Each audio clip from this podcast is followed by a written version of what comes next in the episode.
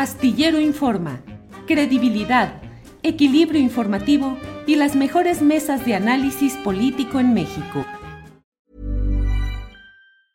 Hey, it's Ryan Reynolds and I'm here with Keith, co-star of my upcoming film If, only in theaters May 17th. Do you want to tell people the big news?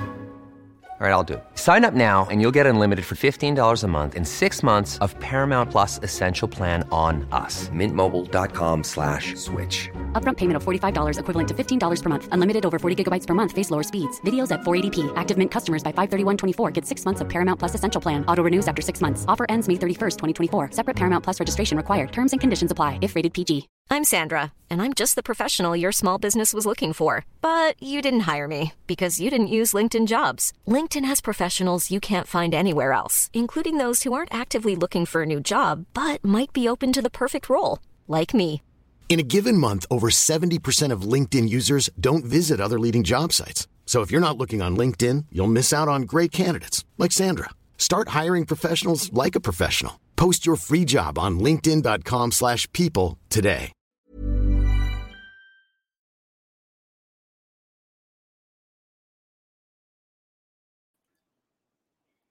Ah, sí, muy bien.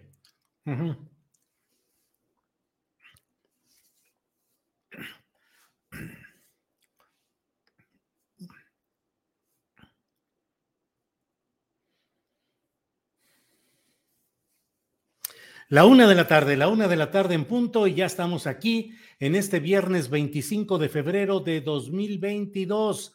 Gracias por acompañarnos ya en este fin de semana.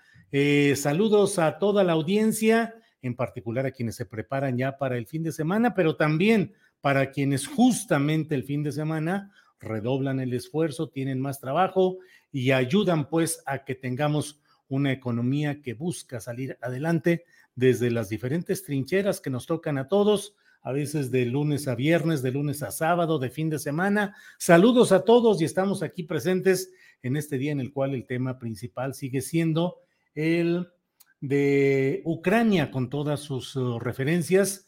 Hoy la propia embajadora de México en Ucrania dio testimonio de que hubo una circunstancia a un lado de la residencia, a un lado de las oficinas de la embajada mexicana allá, y bueno, con una entereza y una valentía importante, eh, la embajadora Olga García eh, ha estado ahí atendiendo los asuntos.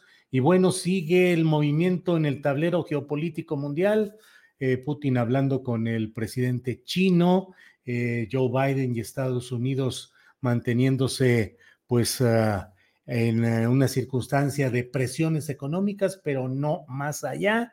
Y bueno, pareciera que esto está estancándose en ese avance militar de mm, Rusia sobre Ucrania y Estados Unidos y los demás países eh, presionando en lo económico, pero sin ir más allá. Bueno, pero hay un tema que nos resulta muy interesante y es el primero que vamos a tocar en esta ocasión. Eh, usted sabe que las declaraciones del ministro presidente de la Suprema Corte de Justicia de la Nación, Arturo Saldívar Lelo de la REA, eh, respecto a la operación de Estado que él dijo que se desplegó en 2010 para proteger a la señora Margarita Zavala de, los, de las implicaciones por sus familiares en el caso de, eh, en el caso de la guardería de Hermosillo, Sonora. Y bueno, ¿qué tanto de lo que ahí ha dicho el ministro se pueden desprender posibilidades de acción penal contra Felipe Calderón a estas alturas? Esa es la pregunta que queremos hacerle y que le estamos planteando de entrada ya a nuestro primer invitado, que es el abogado Federico Anaya Gallardo, abogado, politólogo, defensor de derechos humanos. Federico, gusto en saludarte. Gusto, Julio. Un placer estar aquí con ustedes. Gracias, Federico, muy amable. La pregunta que queremos plantearte es, ¿se puede intentar alguna acción penal contra Felipe Caldeón Hinojosa por la operación de Estado de la que ha hablado el ministro Saldívar en el caso de la guardería de Hermosillo? La primera respuesta sencilla es sí, pero como siempre, los abogados vamos a tener varios peros después. Pero yo quisiera decirte primero de qué se puede acusar a una persona que organiza una operación de Estado, como le dijo el ministro Saldívar. esa operación de Estado sería un abuso de autoridad. Y el artículo 215 del Código Penal Federal dice que este delito lo cometen los servidores públicos. Felipe Calderón es un servidor público en el año 2010. Eh, fracción tercera, cuando indebidamente retarde o niegue a, los particulares protección o servicio que tenga obligación de otorgarles o impida la, prestación, la presentación o el curso de una solicitud. A ver, es obvio que la administración Calderón indebidamente retardó y denegó a las familias de la guardería la protección. Precisamente por eso ocurrió la, tragedia. Entonces ahí hay un delito, pero ese delito no se cometió en 2010, se cometió antes, que fue lo que provocó la tragedia. Em, pero también tiene la obligación de otorgarles, este, o más bien de permitirles que presenten una solicitud. Y esa solicitud, en realidad, tú puedes construirla como la mm, acción de investigación que la Suprema Corte de Justicia podía hacer sobre el caso. Se pidió que interviniera la Corte, la Corte aceptó y le dieron el caso al entonces recién llegado ministro Saldívar. y en ese sentido, la operación de Estado lo que haría es impedir el curso de ese procedimiento de investigación. ¿Por qué? Porque Saldívar había preparado, y lo tenemos en público, este, fue rechazado su proyecto, pero está por escrito, una resolución en que la Corte reconocía que el IMSS, la Secretaría de Salud Federal, el gobierno de Sonora, el gobierno municipal, habían faltado a su deber de no proporcionar la debida protección. Y por lo tanto, debía hacerse una investigación en profundidad de esa responsabilidad administrativa y también de las consecuencias penales. Y esa propuesta que hizo Saldívar obviamente ponía nerviosos a todo el mundo. Por eso es que Saldívar cuenta que el argumento del entonces secretario de Gobernación Gómez Monte era, si ustedes aceptan esta resolución, entonces lo que va a pasar es que los altos funcionarios van a ser responsables de cualquier cosa que pase. Pues sí, de eso, de eso se trata. Para eso se creó en la Constitución esa facultad de investigación de la Corte. Bueno, y hay otra. El mismo 215 dice que es abuso de autoridad cuando estando encargado de administrar justicia bajo cualquier pretexto el servidor público, aun cuando el pretexto sea oscuridad o silencio de la ley, el servidor se niegue injustificadamente a despachar un negocio pendiente ante él dentro de los términos establecidos por la ley. Este delito, esta especie del delito de abuso de autoridad no lo comete Calderón, que está impidiendo que se le siga curso al proceso de la investigación de la Suprema Corte con la operación de Estado. Ese delito lo están cometiendo los ministros que le habían dicho a Saldívar que estaban de acuerdo con su proyecto y que luego se echaron para atrás, este, porque se dejaron influir por la operación de Estado y en ese sentido usaron un pretexto para negar injustificadamente despachar un negocio sobre el que ellos ya tenían una opinión previa. Entonces, todo eso es un delito penal. Ahora, la mala noticia, Julio, y con eso termino, ese es el pero de los abogados horripilante. Prescribió. Exactamente. Pues sí. Porque para estas fracciones, este, se les da de uno a ocho años de prisión. Y si eso ocurrió en el año 2010, eh, para calcular la prescripción, la regla general es uno más ocho entre dos, es cuatro años y medio. Entonces, el último momento para poder este, eh, castigar a estas personas por ese delito sería este, mediados del año 14 o tal vez finales del año 14. Ahora, y, y, termino con una cuestión. Eso es una cuestión a debate, porque el nuevo artículo 2021, el nuevo sistema penal mexicano, dice que uno de los objetos de la investigación de los delitos es encontrar la verdad.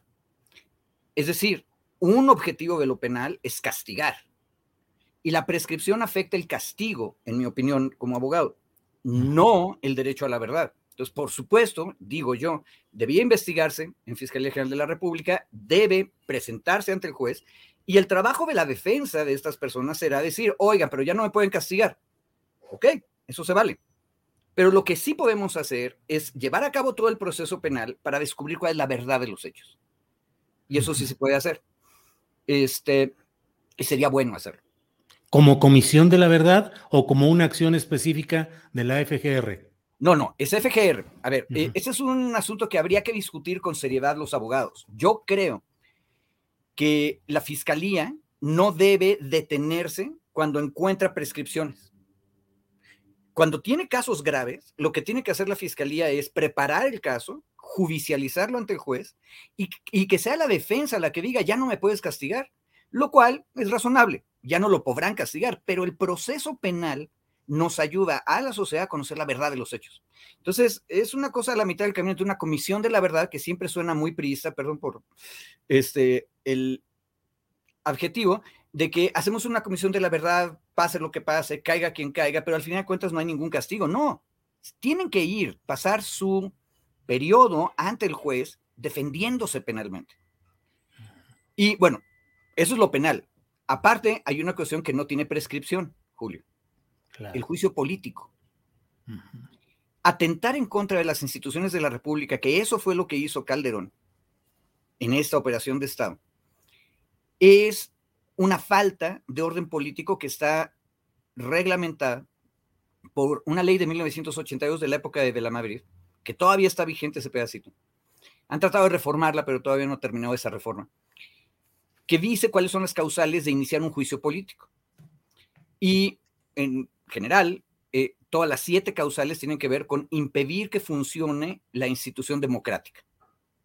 Bueno, obviamente, ocupar, como nos dice Saldívar que ocurrió, los pasillos de la Corte, mantener a los asesores presentes todo el tiempo presionando. Se vale, o sea, todos hemos ido a hacer audiencia de oreja con un ministro, pero que tengas a todo el equipo de la Secretaría de Gobernación y de otras instituciones del Poder Ejecutivo durante tres días completos haciendo eso, es un exceso.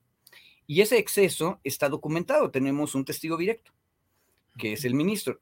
Con esos elementos, la Cámara de Diputados podría acusar a todos los involucrados, también a los beneficiados, este, de un juicio político. Y el Senado, mm, ojo, el Senado con una mayoría de dos terceras partes, lo cual es un hecho político importante, podrá condenarlos. Ahora, ¿a qué los puede condenar? A ser destituidos del cargo en el que estén, si en ese momento tienen un cargo, pero lo más importante, a ser inhabilitados para la función pública por un periodo. Y yo creo que por eso es que la ciudadana, eh, diputada, panista, o ya no sabemos si es panista o priista, eh, Margarita Zavala está tan preocupada, porque el juicio político es relativamente sencillo este, porque en realidad no necesitas prueba, lo que necesitas es una mayoría legislativa. Primero en la Cámara de Diputados para acusar, mitad más uno, si mal no me acuerdo, y luego en el Senado necesitarías dos terceras partes para poder condenar. Pero lo lindo del juicio político bien hecho es que transparente. Y yo creo que los políticos tontamente creen que el pasado se va olvidando. No, el pasado nunca se olvida, es parte de nosotros. ¿Y por qué esas acciones de juicio político, en mi opinión, no tienen prescripción? Muy sencillo, porque voy a caer en el dicho, pues aquel que mató una vez un perro, le llamarán siempre mataperros. este, ¿Cómo podemos confiar en una persona que fue capaz de hacer eso, que nos dijo Saldívar, este, para asegurar la impunidad y la opacidad en una tragedia como la de el ABC? Bueno, por eso vale la pena decir, esta persona que hizo esto hace dos décadas, década y media, no puede seguir participando en el juego democrático. Yo no diría que para siempre jamás, hay que ponerle una inhabilitación por tiempo. Porque ese es el castigo político razonable para quien abusa del poder político. Ahora, Federico, ¿a quién correspondería la carga de solicitar ese juicio político al propio ministro Saldívar, a cualquier legislador federal actual, diputado o senador? Eh, magnífica pregunta, Julio. A cualquier ciudadano o ciudadana de la República.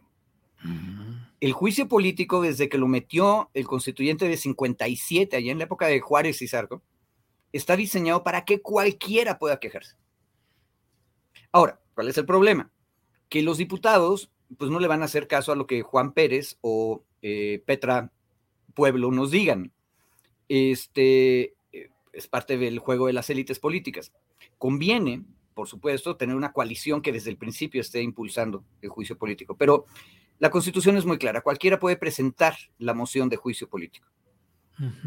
Ahora, Federico, eh, Felipe Caldeón Hinojosa tiene pendiente algo que parece estancado, que no ha habido todavía una resolución, que es eh, una presentación, una imputación ante la Corte Penal Internacional, que si no mal recuerdo, la impulsó como abogado particular, pues independiente, no, no servidor público, Netzaí Sandoval. ¿Sigue pendiente ese proceso?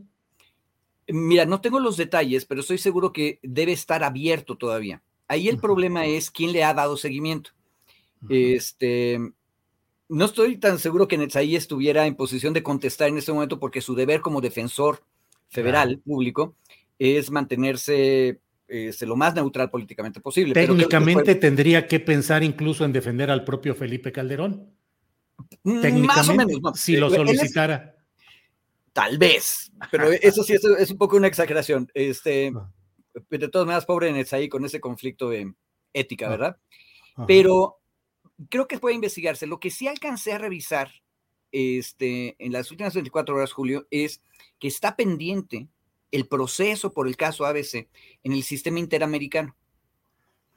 Y es una cosa interesante porque eh, no hemos visto mucho, eh, muchas noticias acerca de eso. Hace relativamente poco, si mal no me acuerdo, 2020, a mediados de 2020, la Comisión Interamericana aceptó el caso apenas. Eh, si la administración López Obrador se sigue comportando en este caso como se ha comportado con todos los demás, Acteal, etcétera, Digno Ochoa, lo más seguro es que acepte las recomendaciones de la Comisión Interamericana.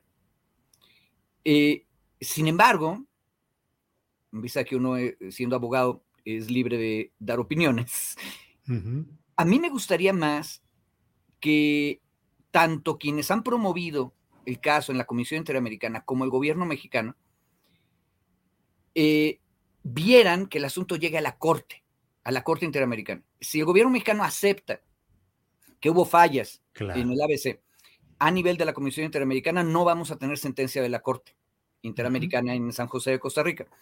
Y en este caso yo creo que parte del proceso de resarcimiento ético para las familias es que haya una sentencia.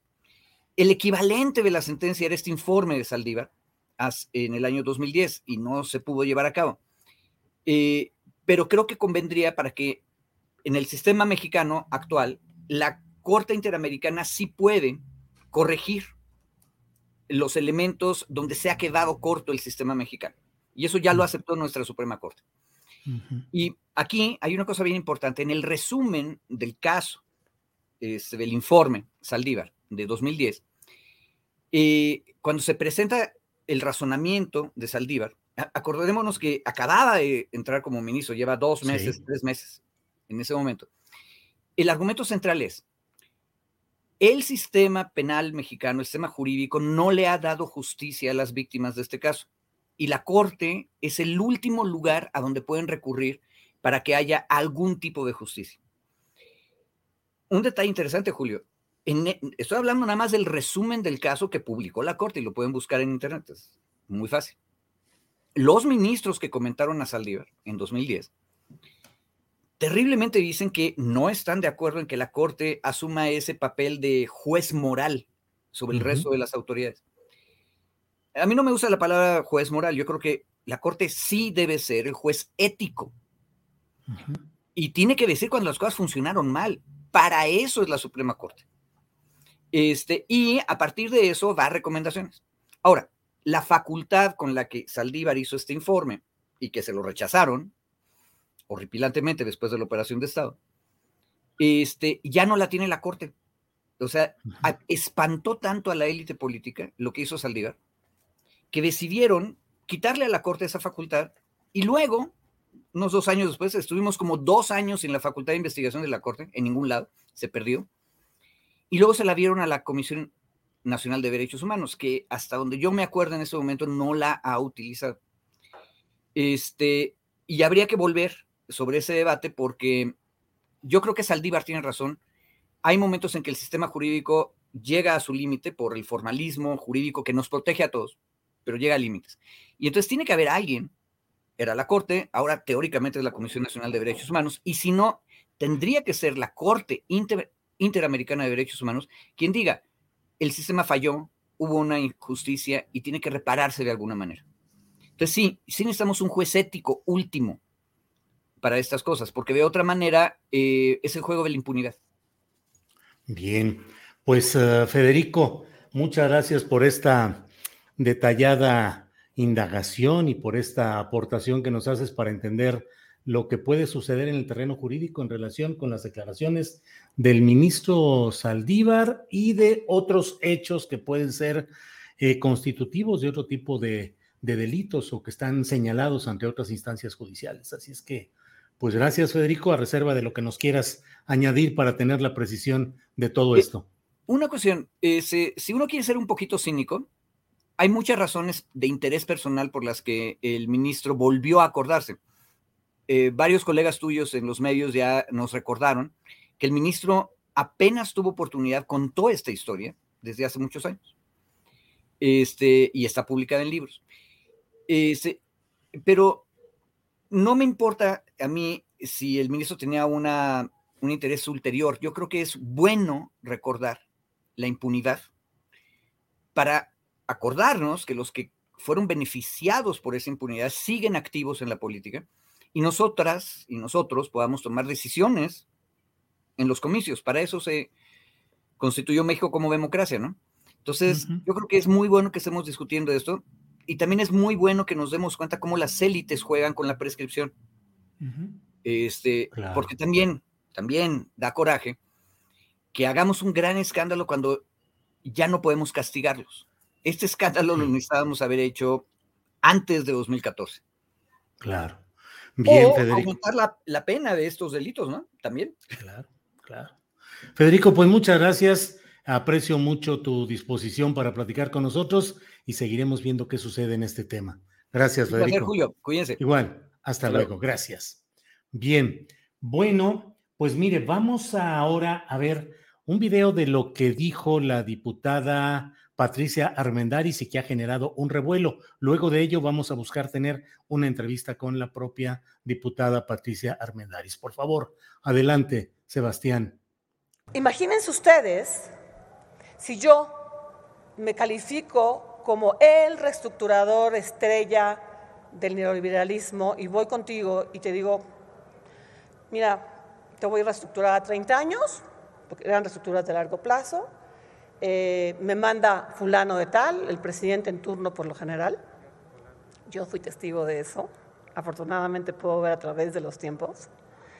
Eh, es una reestructura con un bullet, con un esto, todas las palabras más rimbombantes del mundo y te va a costar tanto. Pero no te preocupes, compadre, va dentro de tu deuda. Ah, no, pues bueno, pues muchísimas gracias, ¿no? Ese es el mínimo si eras decente, pero como eras el gran reestructurador de reestructuradores, pues el pago era en efectivo, mis comisiones eran en efectivo, llenaba yo mis cajones y los mandaba yo Suiza. Eh, y además de eso, en el peor de los casos, era, si me das a mí tu reestructura, te va tu moche. Entonces era, en el mejor de los casos, si hay una persona decente, pues me, te cobraba yo mis honorarios inmensos, porque solo yo sabía reestructurar y porque además me, mandaba el presidente en turno. Eh, y en el peor de los casos, te volví yo un corrupto presidente porque corrompimos a los presidentes. Que esa fue también otro pedacito, ¿no? La reforma de ahora no va a ver ni siquiera hacia atrás, señores. Este, este, esta legislatura todavía va a tener la gran responsabilidad de administrar lo que ya empezó, que es una debacle de salvataje en nuestros municipios, de nuestros azorados presidentes municipales que no tienen para desarrollar. Estamos tratando de limpiar y poner la mesa limpia hacia adelante. Y estamos tratando de meter disciplina financiera para que esto no vuelva a ocurrir. Así que las defensas de ultranza ya no van. Estamos tratando de dejar. Armendaris, sí. me permite tantito, el diputado Yunes, ¿con qué objeto? Gracias, diputada presidenta. Solo para ilustrar eh, comentario de la diputada. ¿Qué moción, perdón? de moción de pregunta. Si me acepta una pregunta, diputada. Diputada Armendáriz, ¿acepta la pregunta? Claro que sí, diputado Yunes. Muchas gracias, diputada. Generosa, como siempre. Es muy breve, a reserva de que pediría que me enlistaran posteriormente en contra. Solo para ilustrar el contexto de la anécdota que está usted comentando, ¿de qué época se trata? Época de Saninas y Cedillo. Antes de la ley de disciplina. A ver, bueno, ahí está en esencia lo que dijo hoy la, lo que dijo la diputada Armendaris, quien está con nosotros por la vía telefónica. Patricia, buenas tardes. Hola, ¿cómo estás? Eh, Patricia, ¿qué sucedió? ¿Qué, eh, ¿Cuál es el problema? ¿La narrativa, la forma como lo expresaste? Se señala, pues, ya ha habido varios eh, tweets y comentarios periodísticos en los cuales te atribuyen a que tú confesaste actos de corrupción. ¿De qué se trata, Patricia? Es muy claro que puse en primera cómo un intermediario se aproximaba a un municipio decía, oye, este, yo te reestructuro tu deuda, soy el único, soy muy bueno, eh, ¿qué te parece si, si yo te la hago a 20, 25, 30 años? No te preocupes, eh, por parte de deuda van mis, mis comisiones, entonces el, el presidente municipal le dice, ah, pues te lo agradezco, el mínimo, el piso. En el peor, el peor escenario es a donde te dice, pues, digo, bueno, pues además de eso, pues, ay, me las pagas en efectivo, yo agarro mi dinero y me lo llevo a su hija. Eh, ah, pues muchas gracias. El segundo caso peor es, pues, y además hazlo conmigo, yo soy el mejor y te doy un moche. Ese ya es un acto de corrupción. El, el Congreso entendió perfecto que yo estaba personalizando al intermediario. Este, nadie, nadie dijo qué barbaridad, entonces confesando actos de corrupción. Lo que me preocupa es cómo sacas de contexto esto, cómo ya en una, en una, en un periodismo oficial hay una agresión donde el agredido, en este caso soy yo, eh, ya ahora tiene que salir a aclarar y, en, un contexto que no me, estoy, no me estoy teniendo de víctima, mi familia está de duelo y tengo que atender esto, pues porque ya, ya es una acusación de los medios. O sea, estamos viviendo en México una de los momentos más bajos de la profesión periodística, mi querido Julio. La verdad, es muy triste, eh, es muy preocupante porque no se puede legislar, no se puede, ¿cómo se puede corregir esto de una manera que no existe impunidad para esto, ¿no? Estoy ahorita tratando de ver si exijo derecho de réplica, pero derecho de réplica de qué? Yo debería ir a las cortes a decirles que es una, pues, es una calumnia en contra de mi persona, ¿no? No sé qué hacer, la verdad. Y entonces ya, imagínate, uno estar empezando ya como a a llamar un levantamiento en contra de las calumnias de los periodistas que se dicen diarios oficiales profesionales. De verdad, de verdad, esto ha llegado a, extremos pues donde, pues, y además se vuelve, te pasa la pelota para que insultes a la diputada por cuestiones ya ideológicas de, de, pues de, de oposiciones totalmente absurdas. No sé, la verdad estoy triste, preocupada. Patricia, eh, eh, supongo que has visto y vuelto a ver eh, tu intervención. ¿Crees que te equivocaste en el fraseo que estaba o que estaba suficientemente claro o que hay una campaña para tratar de pescar frases y momentos, manipularlos y tratar de inducir, en este caso, presuntas confesiones de corrupción? no me equivoqué en lo absoluto. Eh, hice en primera persona, personifiqué imaginándome una escena a donde un intermediario eh, se le acerca a un presidente municipal y le dice, a ver, compadre, hagamos esto, ¿no? Porque además no dije, y entonces yo me llevé el dinero, y págame así, y entonces yo me llevo el dinero a Suiza, y, también es así que transgiversaron las frases y entonces yo me llevé el dinero a Suiza y a mí me pagaban así. O sea, la verdad fue incluso el uso de mis palabras mal mal pasadas escrito, si eso no es un acto violatorio de periodismo, que es, Julio, tú eres periodista. Sí. Eh, y entonces lo hice así y, y, llenaba yo mis gavetas de dinero y, me las, y las mandaba yo a Suiza por amor a Dios. Qué falta de respeto.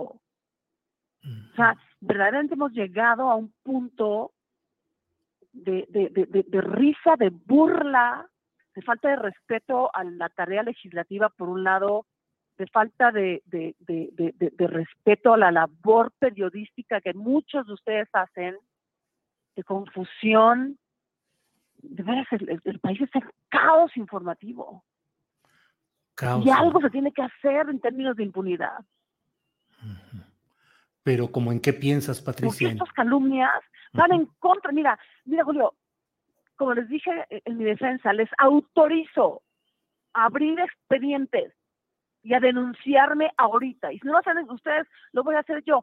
Pero imagínate que el periodista tenga en sus manos ahora el poder de, de, de, ensuciarte y a ti te dan el derecho de tener que ir, te, te dan la, la, la, la, pena de tener que ir a buscar a un juez para defenderte. ¿No es al revés la cosa en, en, en la litis? ¿Qué piensas? Denuncien, que me denuncien. ¿Qué piensas hacer? ¿Cómo crees que se puede corregir ese caos periodístico? Algo voy a tener que hacer, algo voy a tener que hacer, porque no soy yo, porque ahora soy legisladora. Y esto tiene que terminar. Estas calumnias flagrantes, esta mala información a la gente.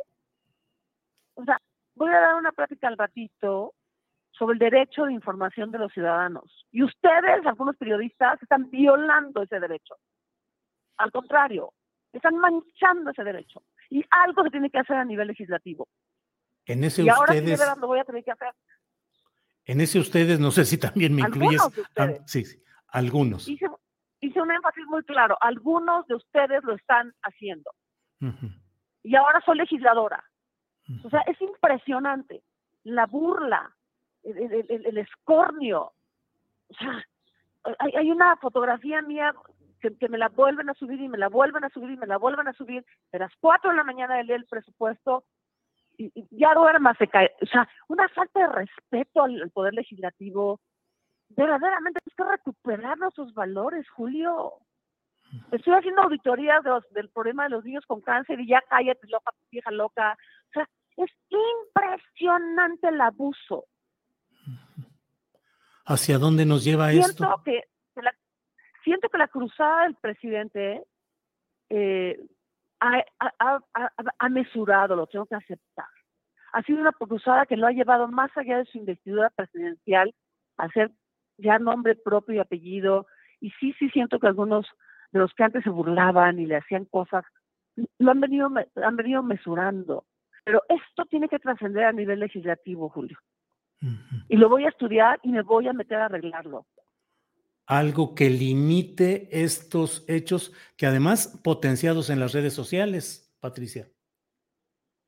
Que limite estos hechos a nivel judicial, que haya castigo a la, mala información cuando se ha comprobado.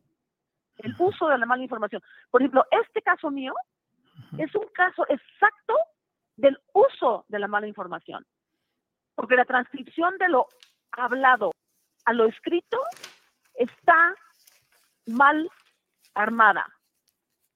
Y tiene que haber un objeto ahí de, haberlo hecho. Y por periódicos como Excelsior. Y no eso no se arregla con derecho de réplica. Eso se, se arregla con una denuncia y la voy a buscar. Eh, que no haya impunidad en el periodismo mal ejercido. Bien. Pues Patricia, estaremos atentos. Te agradezco mucho que hayas tomado la llamada. Sé que estás en una situación familiar eh, dolorosa, lamentable. Eh, te agradezco que hayas tenido la amabilidad de tomar esta llamada a reserva de lo que desees. Pues gracias, gracias a ti por siempre darme la palabra de una manera sesuda y dialogada, aunque no siempre pues, en las mejores condiciones, pero pues existan las cosas. Patricia, gracias y seguimos en contacto. Gracias, Patricia Armendáriz. Gracias. No. Adiós. Bueno, pues ha sido. Patricia está en una situación personal, en una situación familiar eh, y aceptó tomarnos la llamada, lo cual le agradezco. Eh, no quise prolongar más la entrevista para no, pues no, no estar en un momento que pueda resultar incómodo o excesivo. Eh, pero mire, tenemos, bueno, pues vamos a seguir adelante con el programa y ya está con nosotros Adriana Buentello, a quien saludo como siempre con mucho gusto. Adriana, buenas tardes. Disculpa que me robé unos minutitos, Adriana. Ah, no, ahora me los regresas. Eh, órale. no es cierto, Julio. ¿Cómo estás? Muy buenas tardes. Saludos a todos los que ya nos están viendo.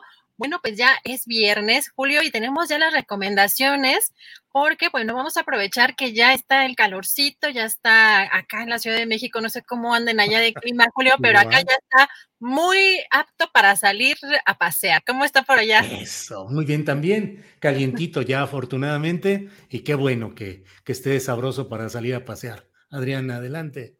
Gracias, Julio. Empezamos con nuestra queridísima María Hahnemann, que como siempre, como cada ocho días, nos tiene una sorpresa. María, ¿cómo estás? Muy buenas tardes. Hola Adri Julio, ya casi acabando febrero y con este nuevo conflicto mundial que aunque no lo crean va a traer sus consecuencias en el mundo de la música. Un ejemplo es que en el Carnegie Hall de Nueva York el director ruso Valery Gergiev, quien iba a dirigir la Orquesta Filarmónica de Viena, ha sido sustituido por otro director. Lo mismo pasa con la escala de Milán, que está esperando que varios pianistas y el mismo Gergiev rechacen la postura de su país ante el ataque ucraniano. Pero bueno, seguro en estos días se revelarán varias noticias de este tipo. Pero por lo pronto, aquí en México los festivales empiezan, así como el Vive Latino, que ya pueden encontrar boletos en Ticketmaster.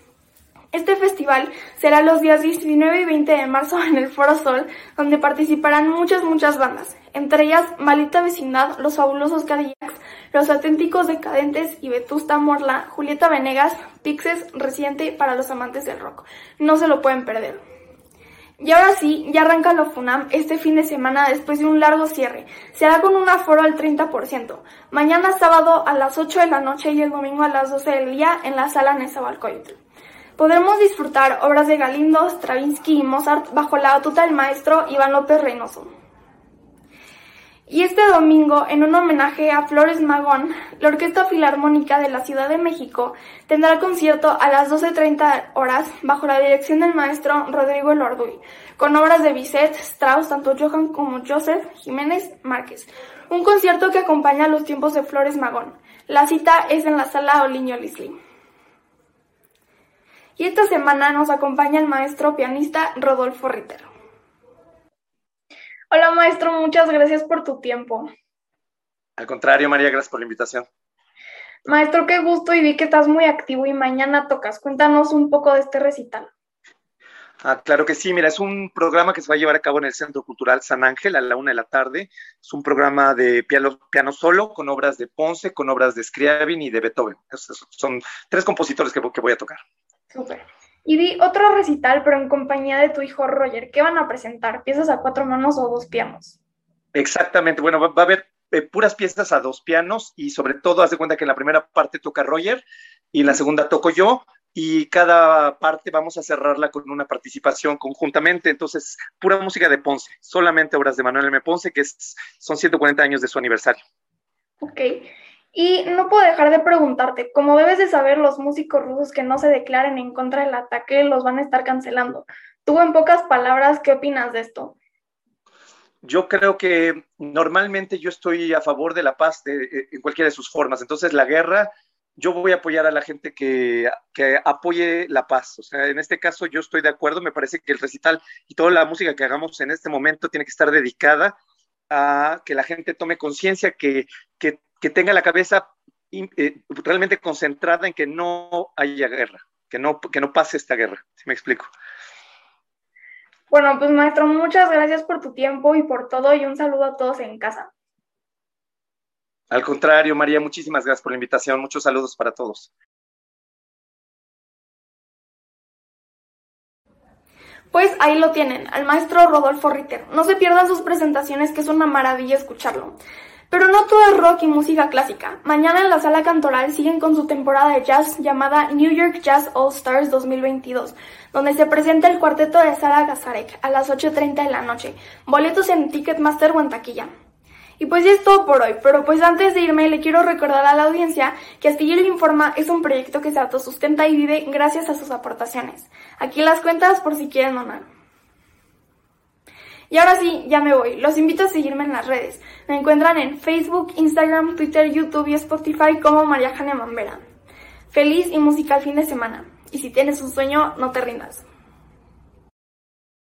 Gracias a nuestra queridísima María Hahnemann, que siempre nos trae las mejores recomendaciones musicales y nos vamos de volada como cada 15 días con Daniel Mesino, que nos tiene pues una sorpresa para leer este fin de semana. ¿Cómo estás, Daniel? Muy buenas tardes. Hola, querida. ¿Cómo estás, Ariana? Qué gusto saludarlos a todo el auditorio de Julio Astillero. Y yo quisiera eh, comenzar esta presentación, esta, eh, eh, esta recomendación, preguntándote, por ejemplo, si a ti ¿cuál es uno de los personajes que te gustaría escribir una biografía porque admiras muchísimo? Porque admire muchísimo. Sí, que... De cualquier, eh, ¿sabes? Eh, sí, eh, me, fíjate que Sor Juana Inés de la Cruz me intriga mucho porque hay cosas que no están, siento que tan visibles, que hay una parte feminista importante, pero también la parte del privilegio que tiene eh, y pues que no se menciona quizá tanto en algunos textos. Eh, bueno, es eh, la parte incluso sexual, híjole, no sé, a mí esa, ese personaje me intriga mucho por muchas razones, porque logró cosas muy importantes en una época pues muy compleja, pero a la vez también tenía muchos privilegios, así que me intriga mucho esa, eh, buscarle más eh, ángulos al personaje de Sor Juan Inés de la Cruz, pero pues hay muchos personajes interesantes. ¿Por qué, Daniel? ¿Tú, tú a quién escogerías? Pues es que todo esto viene en reflexión a cómo escribirías tú una biografía de Sor Juana, liberando, digamos, o separando la parte del periodista, la periodista, con la persona que, que, que admira al personaje, ¿no? Eso muchas veces es muy difícil y es complejo y eso nos lleva a la recomendación de esta semana, que es una, es una biografía sobre, pues, Diego Armando Maradona, que se llama Mi Diego, que es una crónica sentimental de una gambeta que, se, que desafió al mundo, escrito por el periodista argentino Alejandro Duchini y publicado y distribuido en México por eh, Ediciones Malpaso.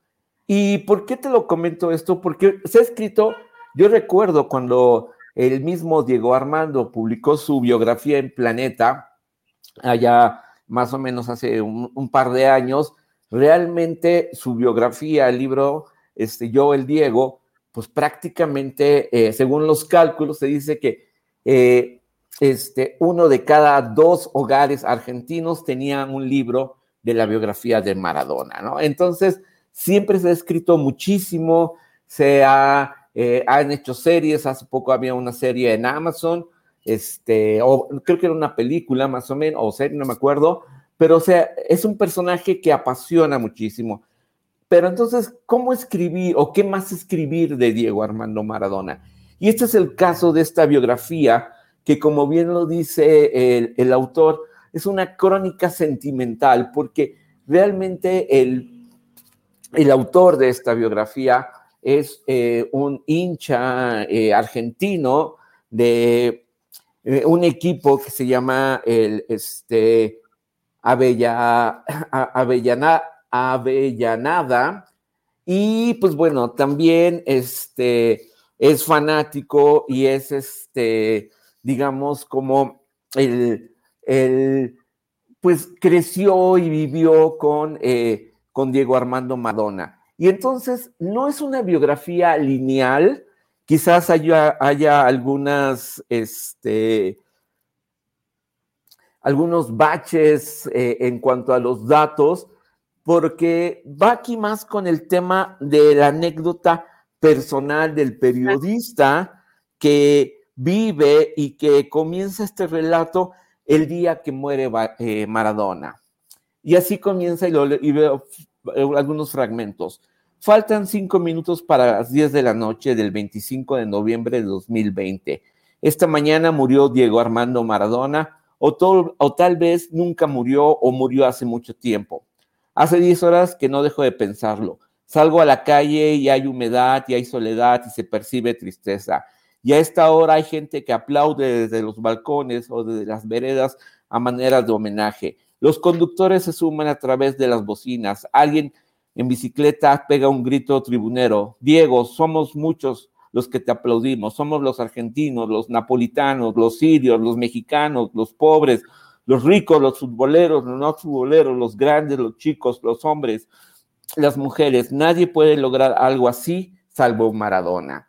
Y esa es la riqueza de esta personaje y por eso me gusta mucho eh, poder este, eh, platicar y recomendar esta novela, este, este libro, perdón, este ensayo, esta biografía, que parte de esta anécdota personal, de cómo lo, cómo lo sentía. Eh, y vienen algunas anécdotas que, que retratan lo que significa este personaje que, que movió muchísimo, ¿no? El amigo de Fidel, que, de Fidel Castro, pero que le gustaba este, utilizar, eh, no sé, abrigos de piel, el, el, pibe, el negrito, como les decían despectivamente, que no tenía ni para comprar zapatos, pero Puma se lo peleaba con Adidas para, y le diseñó su propia ropa, eh, línea de, de zapatillas para jugar tenis.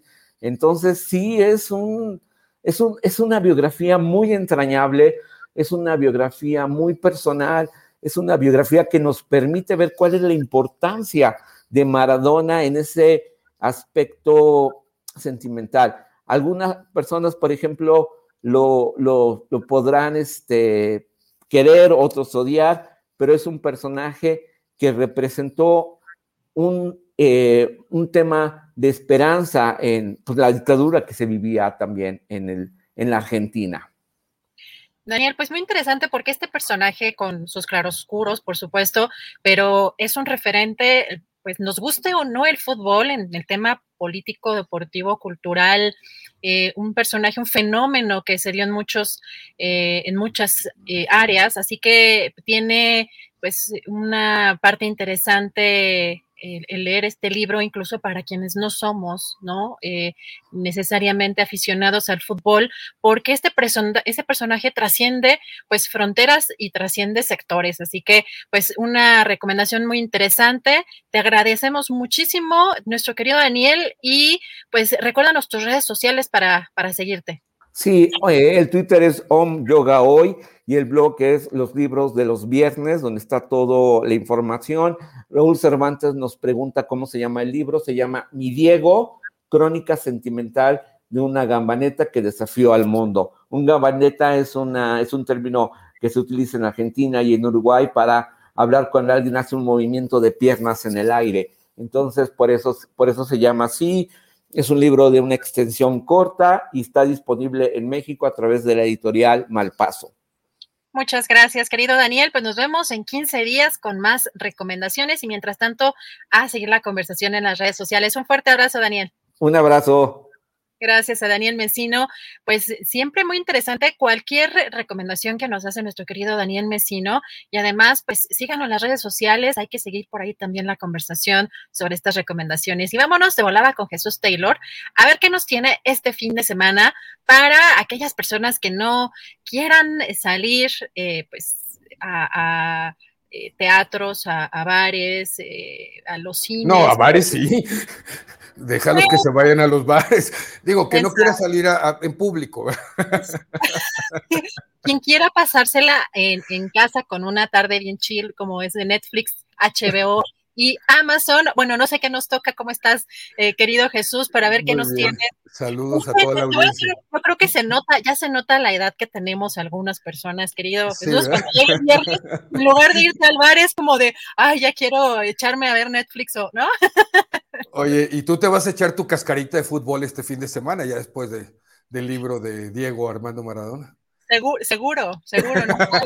Ah, oye, ni siquiera, ni siquiera creo que voleibol alcancé a jugar bien. Bueno, me, destrozaron la nariz, pero te digo, el, balón no es lo mío. No, ¿verdad?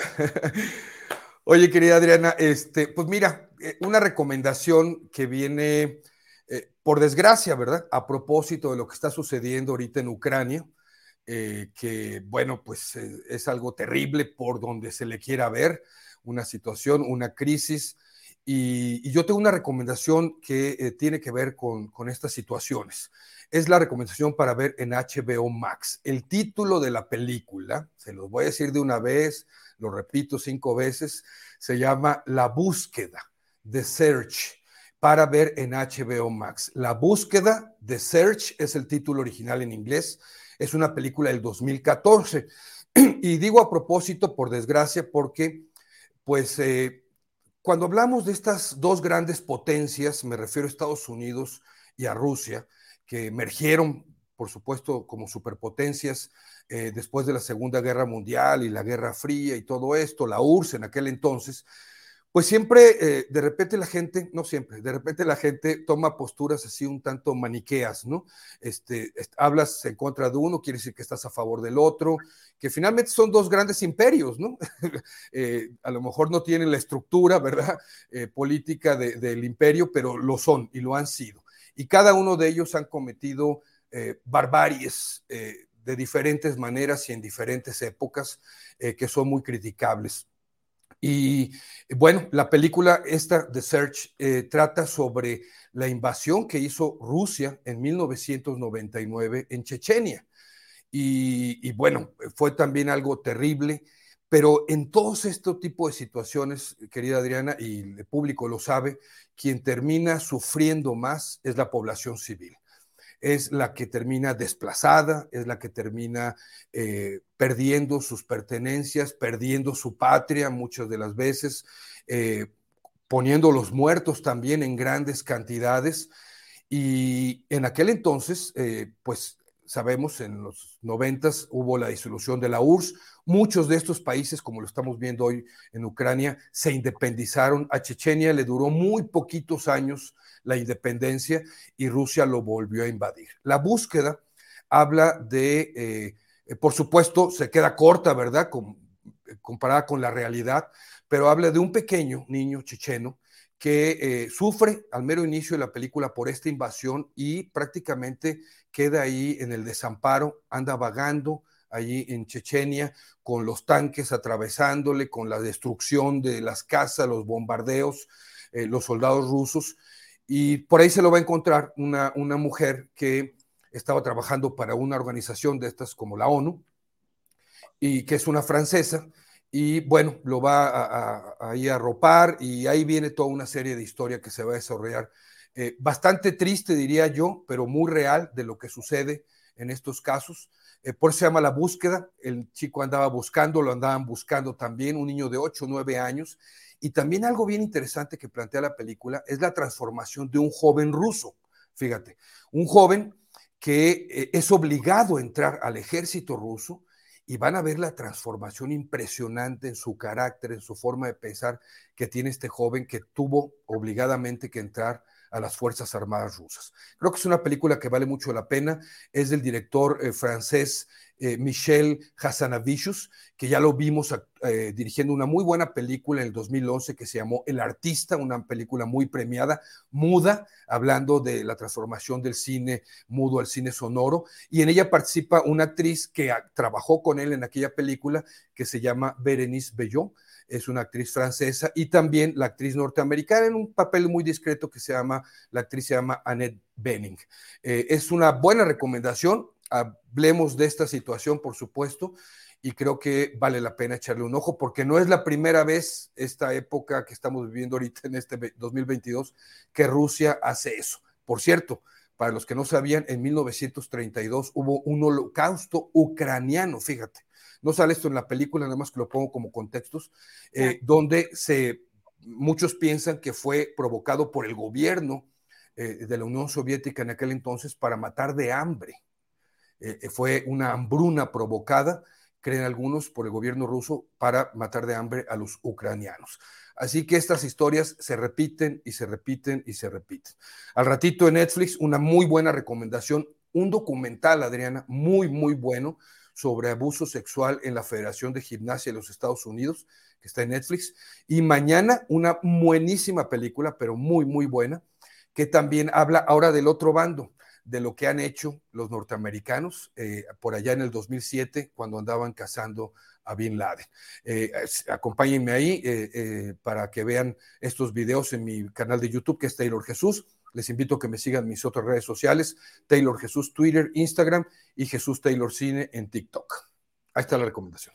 Jesús, te agradezco mucho y, y hay, veo muchos comentarios siempre también agradeciendo estas recomendaciones, sobre todo porque tienes pues un ojo muy particular y también crítico respecto a las narrativas que son muy tradicionales en el cine, porque escoger de lo que hay dentro de las propias plataformas, que son muy pro imperialistas, ¿no? Muchos temas que son clasiquísimos de hasta la música que ponen para justamente eh, determinar este, que Rusia o que ciertos países son los malos y que Estados Unidos son los buenos es algo que, aunque quizá yo creo que nuestra audiencia particularmente es muy crítica y conoce perfectamente cómo se manejan esos contenidos, pero hay una población mayoritaria o, muy numerosa que pues sigue, digamos, creyendo o sigue eh, teniendo un, un, gran impacto esta, este imperialismo pues cultural ¿no? A través de estas, de estas plataformas y de estas películas que ya lo conocíamos en el cine, en, eh, digamos, en el cine tradicional, pero ahora con el cine o las películas on demand,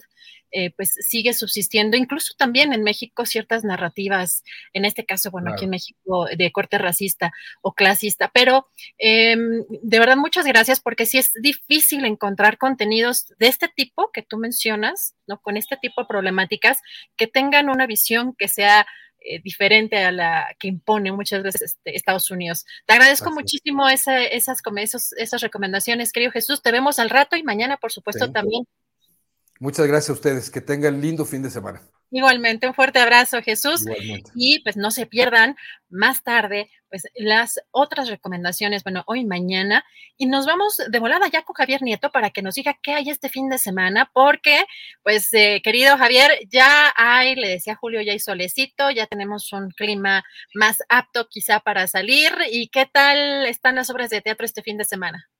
Pues hay muchas, muchas este, obras de teatro por todos lados, ya está abierto pues casi todo en plena cuasi normalidad dentro de lo que cabe, si es que existe la palabra todavía, y pues hay de todo como en botica, dirían los clásicos.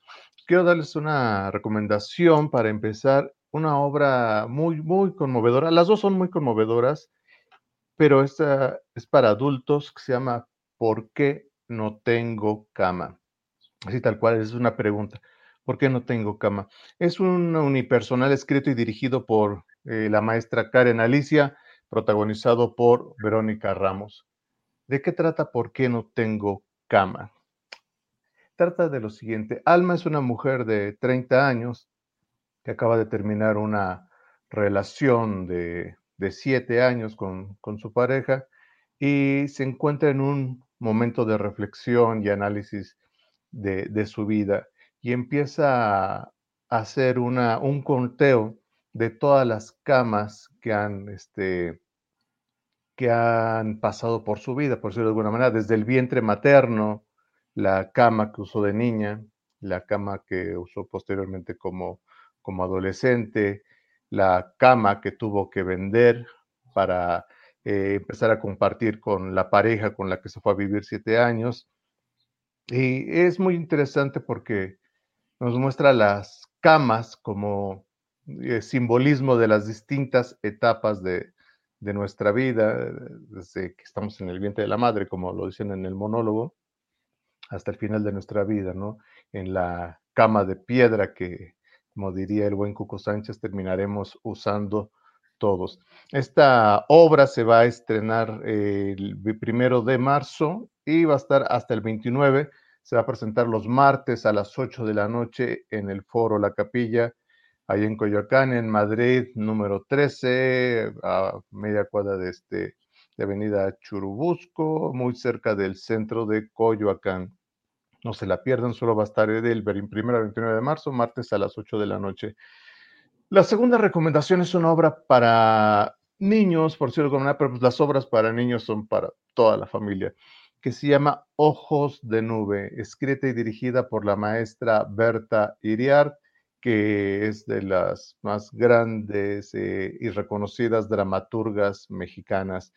Eh, Ojos de Nube trata sobre Yari, que es una niña albina que sufre el maltrato de sus compañeros en la escuela y de su comunidad porque piensan que esta niña albina la acusan de que ella es la culpable de, la sequía, de, los problemas ecológicos que hay en, la misma comunidad.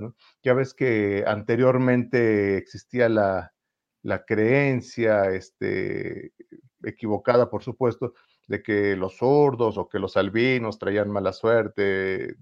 Entonces, eh, Yari carga con este estigma, se refugia con, con, la, con la bióloga Muma, así se llama, Muma es una bióloga que trata de, de tener la tala indiscriminada de árboles para poder eh, este, reforestar reforzar la comunidad y evitar la, sequía y la devastación ecológica que está azotando a su, a su país, a su comunidad. Es una obra que habla sobre inclusión, sobre eh, ecología, sobre el rescate de la naturaleza, con títeres de mesa, dibujos de arena, títeres de sombra, un gran, gran espectáculo que se presenta sábados y domingos hasta el 27 de marzo en el Teatro del Centro Cultural Helénico allá en Avenida Revolución, muy cerca de San Ángel. Y pues bueno, esas serían mis dos recomendaciones para esta semana, mi querida Adriana. Esperemos que vengan pronto tiempos de paz y como diría John Lennon, démosle una oportunidad a la paz en el mundo. Claro que sí, Javier. Pues muchas gracias. Y si nos pasas tus redes sociales, ¿dónde te seguimos? ¿Dónde seguimos la conversación? Por supuesto, siguen la conversación, recomiéndenme obras de teatro, comunidad astillera, comunidad teatrívora, en arroba teatrívoros y en arroba Luis Javier NM, recomiéndame obras, también este, estoy ansioso por ir a ver las recomendaciones de todas y todos ustedes. Saludos a Julio, saludos al universo. Muchas gracias, Javier, un fuerte abrazo, nos vemos el próximo viernes. Claro que sí, hasta luego. Pues muchas gracias a Javier. Ya terminamos las recomendaciones, pero no se vayan. Prepárense una botanita, prepárense una cervecita o algo, porque ya empieza la mesa del más allá y regreso con Julio, porque ya estamos casi listos a unos segunditos, Julio, de entrar ya con la mesa del más allá. Muy bien, Adriana, muchas gracias por la conducción de estas recomendaciones de fin de semana. Y ya después que regresemos, luego de la mesa, nos platicas cómo aplicaste tu recomendación de la cervecita o de algo. A ver qué es lo que te serviste en este rato de la mesa del allá. Gracias, Adriana. Mucho gusto. Nos vemos al ratito. Gracias. Vale, gracias. Bien, son las dos de la tarde con un minuto de este viernes 25 de febrero y ya sabe usted que los viernes tenemos esta mesa excepcional, extraordinaria, la mesa del más allá. Ahí están mis compañeros Hoy Horacio Franco, saludos. Hola, hola. Fernando Rivera Calderón, Fernando, ¿cómo están? Hola, hola. Pero, Fernando, ¿a qué fiesta vas? una, comida de viernes, este, normal. De, trabajo normal, este, espero que, en algún momento lleguen los mezcales y eso, pero ahorita no vamos a antojar, vamos a, a comentar la semana. Parece que va a acabar salcerona esa comida. Sí, oye, de, está sabrosa. A ver, Ana Francis Moore, gracias, buenas tardes por estar aquí. Hola, hola. Horacio Franco, buenas tardes. Qué gustazo estar aquí de nuevo, Julio, y con colegas, qué gusto, gracias. Fernando Rivera Calderón, saludos. Saludos, saludos a todos. Bien, y gracias a la comunidad de Canal 22 que ve también esta transmisión. Ah, gracias por estar aquí.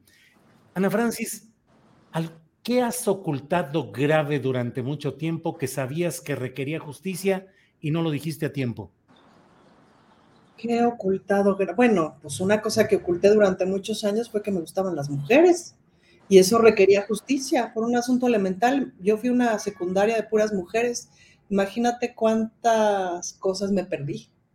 Pero sobre todo, pues, y las señoritas que se perdieron de este rurrón, eh, pues sí, me lo oculté a mí misma muchos años y lo oculté hasta los 20, que ya empecé a, a decirme a mí de frente mientras estaba besando a una señorita, creo que tengo problemas.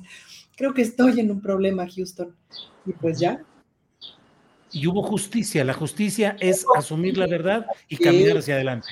Hubo justicia, se asumió la verdad, se caminó hacia adelante, se ha tenido una vida amorosa y sexual muy placentera, muy hermosa. No, no, supongo que no todas mis exnovias estarán de acuerdo en muchas cosas, pero se ha, se ha procedido con justicia, con amor y en libertad, y eso, eso siempre es muy bonito.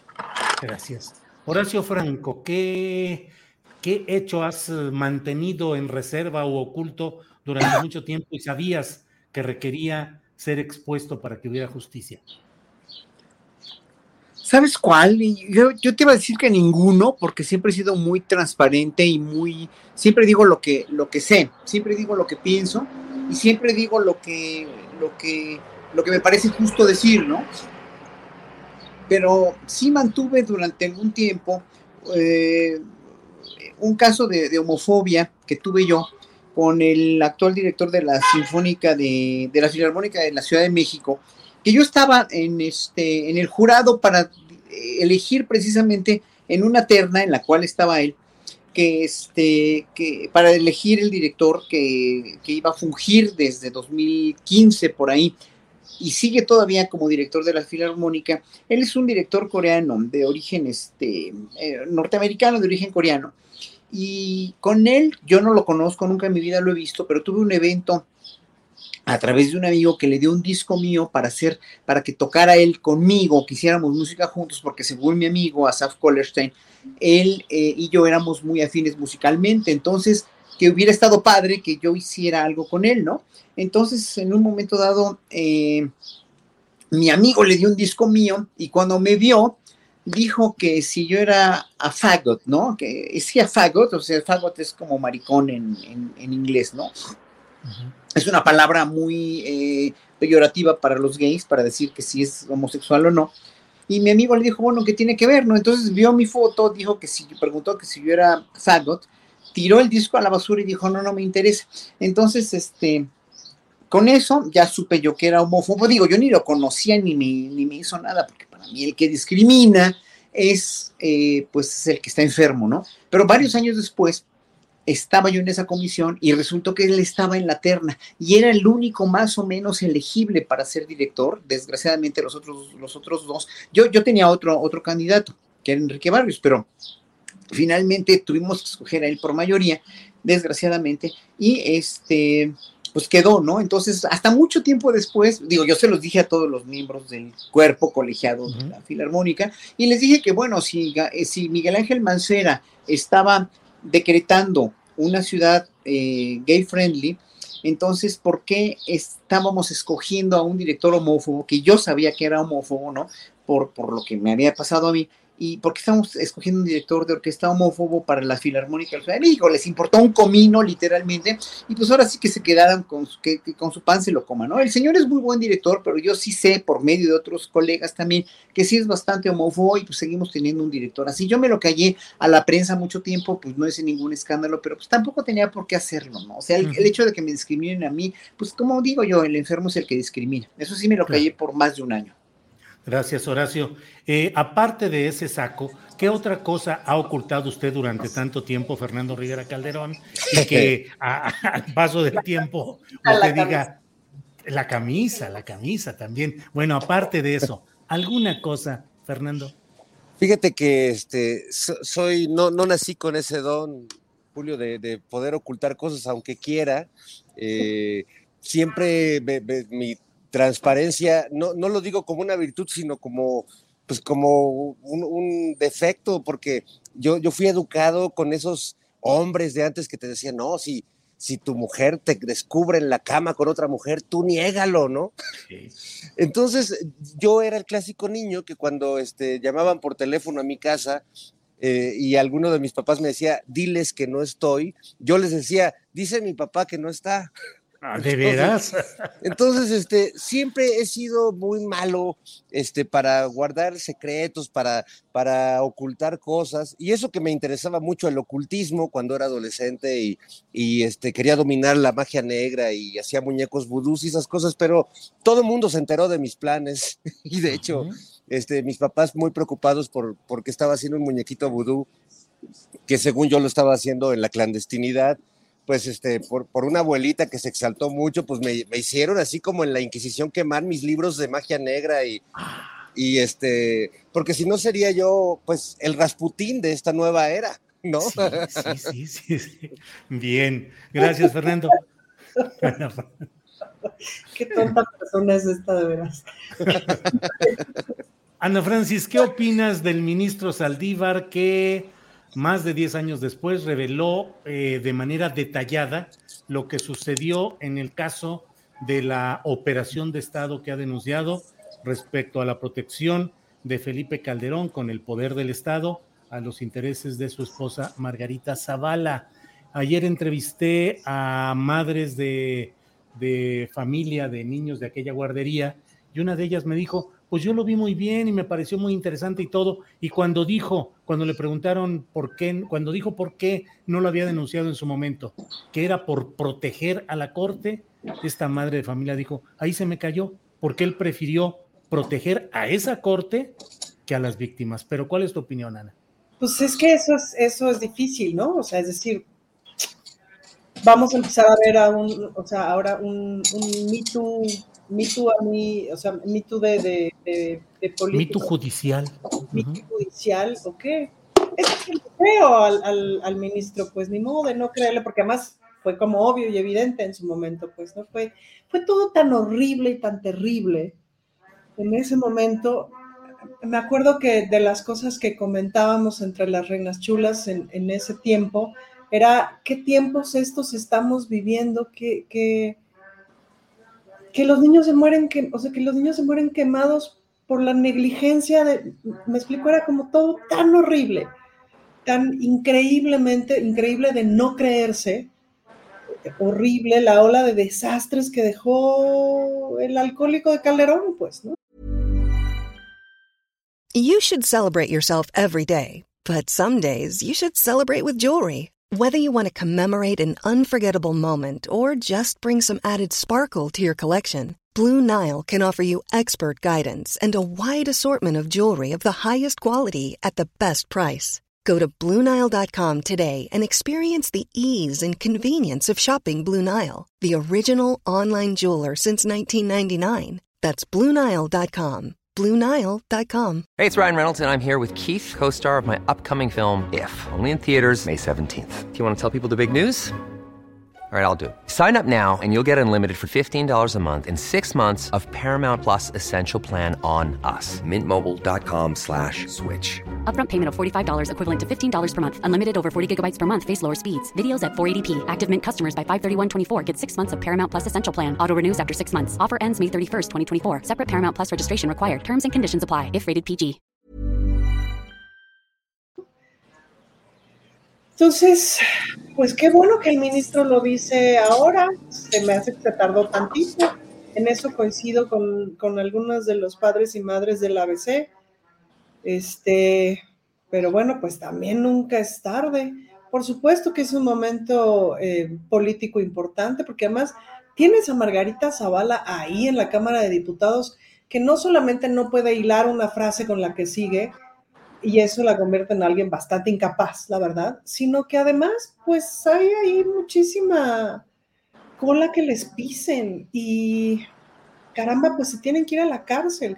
Y ahora ya hablando justamente del molino del que me toca hablar, pues tremendamente peligroso que este esquema de las guarderías, justo alcaldesas como Lía Limón, que es del mismo grupo de poder, lo quieran poner en, la alcaldía de Álvaro Obregón con presupuesto público y tal, porque charterizar la educación, charterizar el cuidado, charterizar las cosas que le tocan al Estado, no es buena idea, porque, porque dejas en, en manos de quién sabe quién el cuidado de las criaturas, pues, ¿no? Y la verdad es que cuando se hizo la revisión de las guarderías y tal, pues hubo muchísimas guarderías, me contaron amigas del Senado, senadoras, pues, que, que llegaban con una, o sea, que tenían inscritos a 140 niños y en realidad eran 27.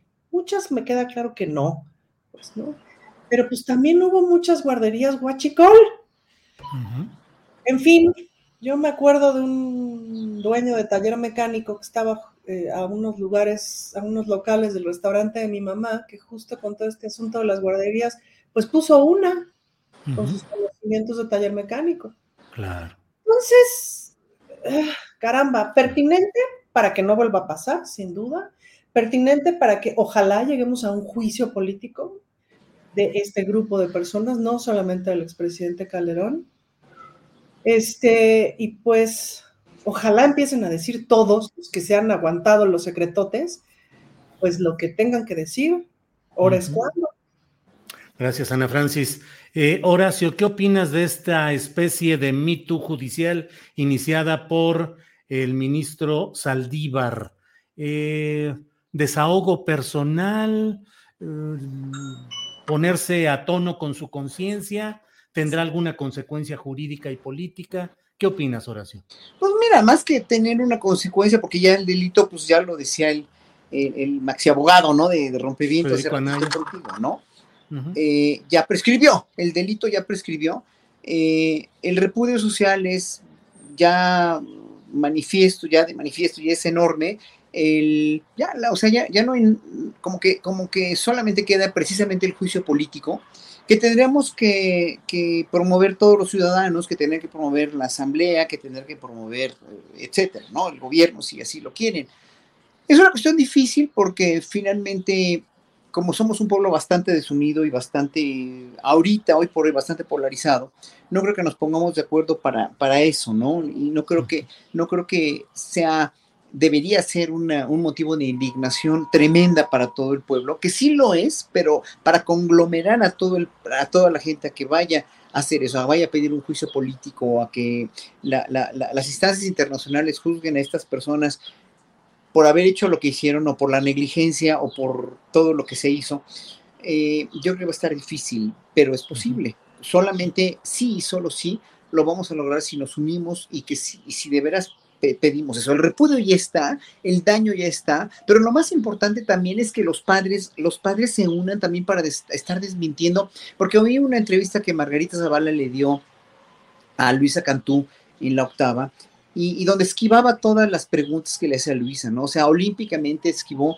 De veras, y me decepciona mucho que, un, que, alguien que se dice político esquive de esa manera, ¿no? O sea, tiene que, tiene que tener a alguien que le aconseje cómo esquivar, porque yo, yo, o sea, yo las, yo, yo no sé, yo la siento incapaz de, de, de, responder honestamente, ¿no? Pero tiene que tener algún consejero que le diga qué decir para no regarla, porque en verdad sí se me hizo muy, muy mala leche que haya esquivado todas las preguntas que le hizo Luisa para llegar a, finalmente al mismo, este, al, a la misma, este, al, mismo boomerang que quieren aventar, ¿no? O sea, yo pienso que este gobierno está peor que ninguno porque no han hecho nada y porque se están gastando lo de las guardias y porque bla, bla, bla, bla, bla. O sea, empezó a, a echársela al gobierno con el mismo boomerang, con lo mismo que hace la otra, este, Martín del Campo, la otra diputada Martín del Campo, su prima, y con lo que hacen los panistas. Entonces, Gómez del Campo. Sí, esta, Mariana Gómez del Campo. Pero para eso, entonces, yo creo que eh, ya no tenemos que ver qué es lo que dicen ni, molestarnos por lo que dicen ellos, porque ya no tiene caso molestarse por lo que dicen ellos. No, nunca van a poder decir otra cosa. O sea, la esta oposición, esta gente que está indiciada, que está señalada, no tiene otra manera más que ocurrencias, en primer lugar, para poder denostar al gobierno y otra también para poder este, eh, eh, eh, proponer cosas como esto que, dijeron, que dijo el PRD, ¿no? De poner un, un este, o de hacer un, una instancia protectora a la seguridad de los periodistas, ¿no? O sea, como si estuvieran descubriendo el hilo negro, como no tienen propuestas, como no tienen nada y son, están totalmente desperdigados y no tienen ni con qué defenderse porque no vamos a lograr que como pueblo mexicano nos convenzan de que ellos lo hicieron bien y que lo van a poder seguir haciendo bien si votamos por ellos el siguiente sexenio, obviamente ya no saben ni qué hacer, ¿no? Y entonces este es el mismo mecanismo de defensa de siempre. Entonces no nos queda otra más que como pueblo defendernos nosotros y promover o promulgar o tratar de proponer como pueblo ese juicio político que tiene que ser realmente algo ya eh, tangible, pues, ¿no? Ya no, ya, ya dejémonos de debrayes jurídicos, algo mucho más concreto. Sí, gracias, Horacio. Em, Fernando Rivera Calderón, ¿cómo ves este tema de las declaraciones del ministro Saldívar, las respuestas de, pues solo, solo de Margarita Zavala, porque Felipe Calderón, como siempre, ha mantenido el silencio del no inocente. Fernando, ¿cómo ves el tema? Bueno, siempre resulta muy, muy indignante eh, escuchar de, viva voz de los protagonistas de ese sexenio eh, maldito, eh, ver cómo, cómo se ejercía el poder y para qué servía el poder, ¿no? Para encubrir, para mantener la, impunidad en, su máximo nivel. Y si bien se le puede reclamar al ministro que haya antepuesto deja la seguridad de, la corte o de los ministros, la, suya propia. Él deja ver que, bueno, su propia vida eh, la sintió en riesgo y yo hubiera sentido lo mismo teniendo a Calderón y a García Luna ahí arriba y al secretario de Gobernación en, tu contra.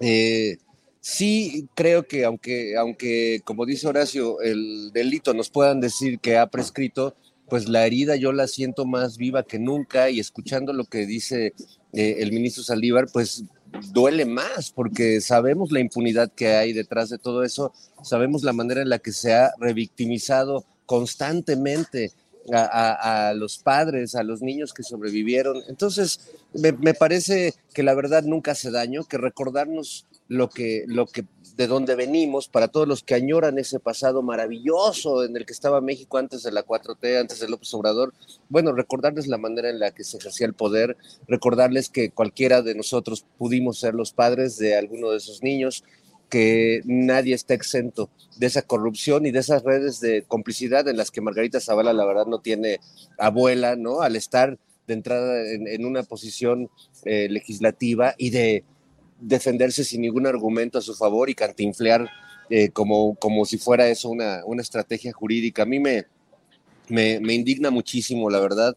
Eh, creo que la, herida está abierta y si bien no tengo mucha esperanza en que haya un juicio político para estos criminales, sí creo que debería servirnos este recordatorio y ojalá se animen más más funcionarios de, esos tiempos a, hablar y a decir la verdad de lo que vivieron, pues que no sea didáctico como sociedad y que nos permita, eh, cuando leamos estos tweets indignadísimos, airados eh, contra, contra el gobierno actual o contra las políticas actuales, bueno, recordar de dónde venimos y cómo es que hacían las cosas en esos tiempos, ¿no? Y que no, no son de ninguna manera dignas de orgullo y ojalá que de alguna manera por lo menos la sociedad se los recuerde el resto de sus días.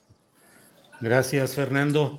Eh, fíjate que recuerdo, eh, entrevisté también en estas horas, en estos días, al exsecretario de Gobernación, a Fernando Gómez Montt, eh, que es el señalado directamente por el ministro Saldívar de haber hecho eh, la presión para tratar de obligarlo a que cediera en la postura eh, que él estaba proponiendo como, como ministro de la Corte. Y cuando, cuando estaba hablando con él, estaba recordando, dije, bueno, es que este secretario de gobernación lo fue después de que el anterior, Juan Camilo Muriño, murió en un accidente aéreo. Y luego que él salió Gómez Montt, entró Francisco Blake, que murió en otro accidente aéreo. Pues fue el sexenio de los, de los, de los no te trepes a un helicóptero ni a un avión, ¿no? Sí, así es, un ambiente sombrío, turbio. Sí, Así es. Ana Francis, ¿qué? Jugando a la guerra, intereses mayores, nuevo orden mundial. ¿Estamos en presencia de qué en lo que está sucediendo en Ucrania? Pues yo digo que estamos en presencia de saber qué, porque ¿A quién le crees, Julio? Vamos a creerle a Europa, vamos a creerle a los gringos, vamos a creerle a los rusos. Ay, Diosito Santo, ¿no? Entre estos que se supone que son neonazis y los otros que son, bueno, Putin, que no puede ser más homófobo y más misógino, pero pues ahora con tu Biden, ¿no? que no da una, con perdón tuyo. Europa, que no tienen con México, bueno, ni media atención de educación. ¿A quién le crees?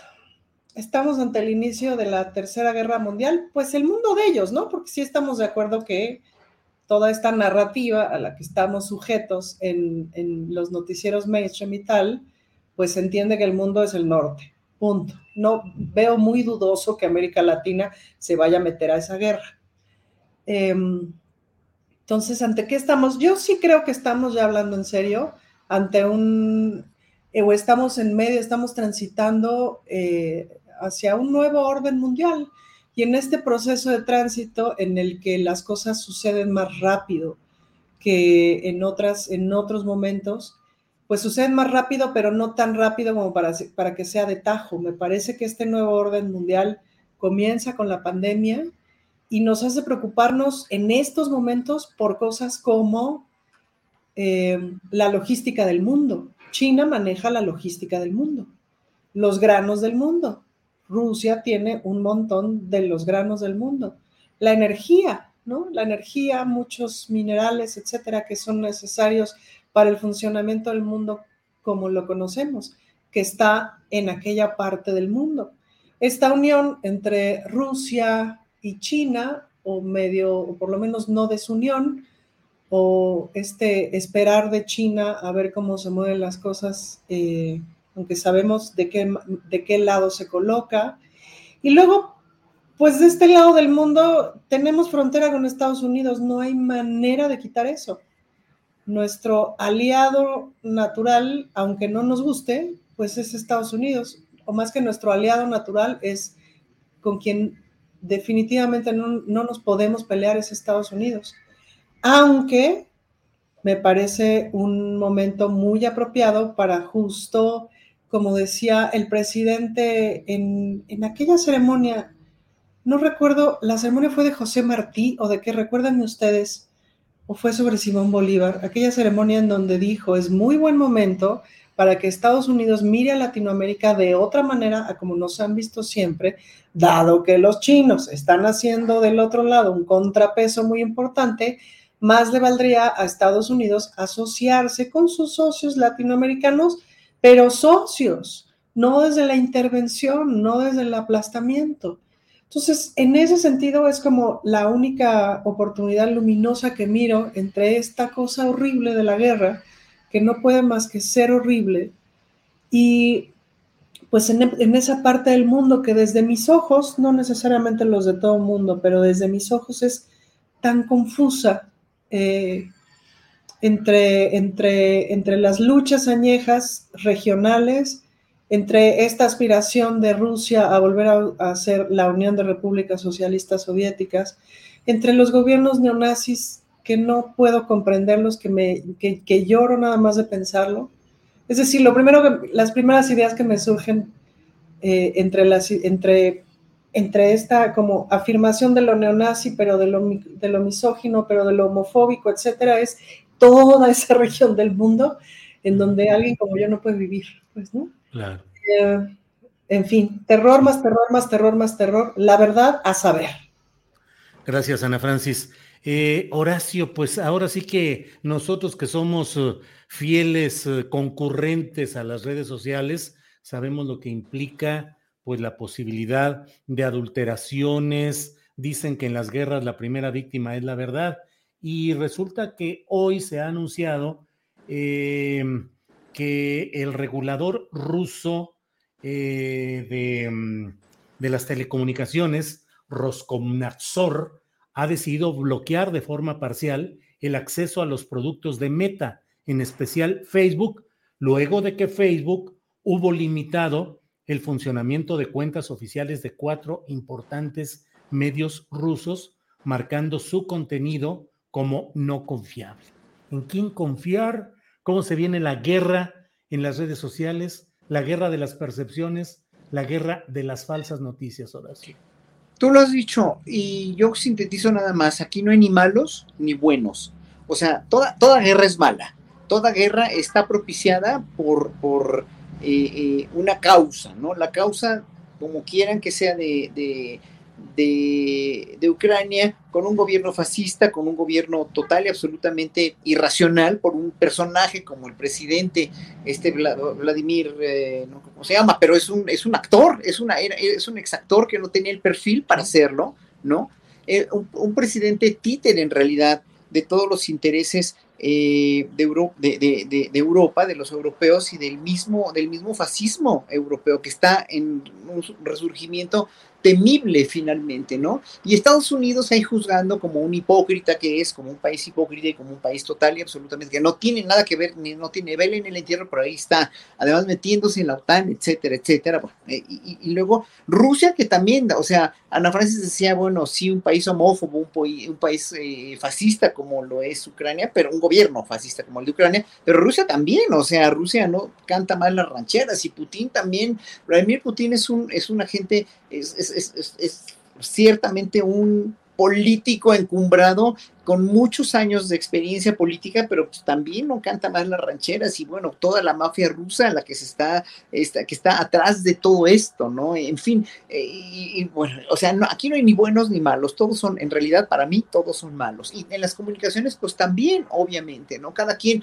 o sea, son intereses económicos verdaderamente terribles, verdaderamente horrendos, y los únicos que van a salir afectados, que vamos a salir afectados con esto, si hay una guerra más larga, pues somos la población, ¿no? Ya ya, sea que, o sea, digo, obviamente Meta ya perdió muchos millones y billones de dólares el pasado mes con todo esto que hubo, ¿no? De, los datos vendidos a la gente, este, qué sé yo, ¿no? Obviamente, eh, no se ve muy bien para nada para Facebook la cuestión económica, pero eh, eh, pues tampoco, o sea, se está viendo también, has sido muchas veces diario, eres víctima de la manipulación de, o más bien de la, de la censura de YouTube a partir de las desmonetizaciones, etcétera, etcétera, etcétera. O sea, vemos que aquí no hay buenos ni hay malos, ¿no? Twitter es una red también que está muy manipulada y muy mezquinamente manipulada. O sea, aquí no hay, o sea, yo creo que los únicos que podemos salvar al mundo en realidad somos los ciudadanos. Y vuelvo a decir lo que cada,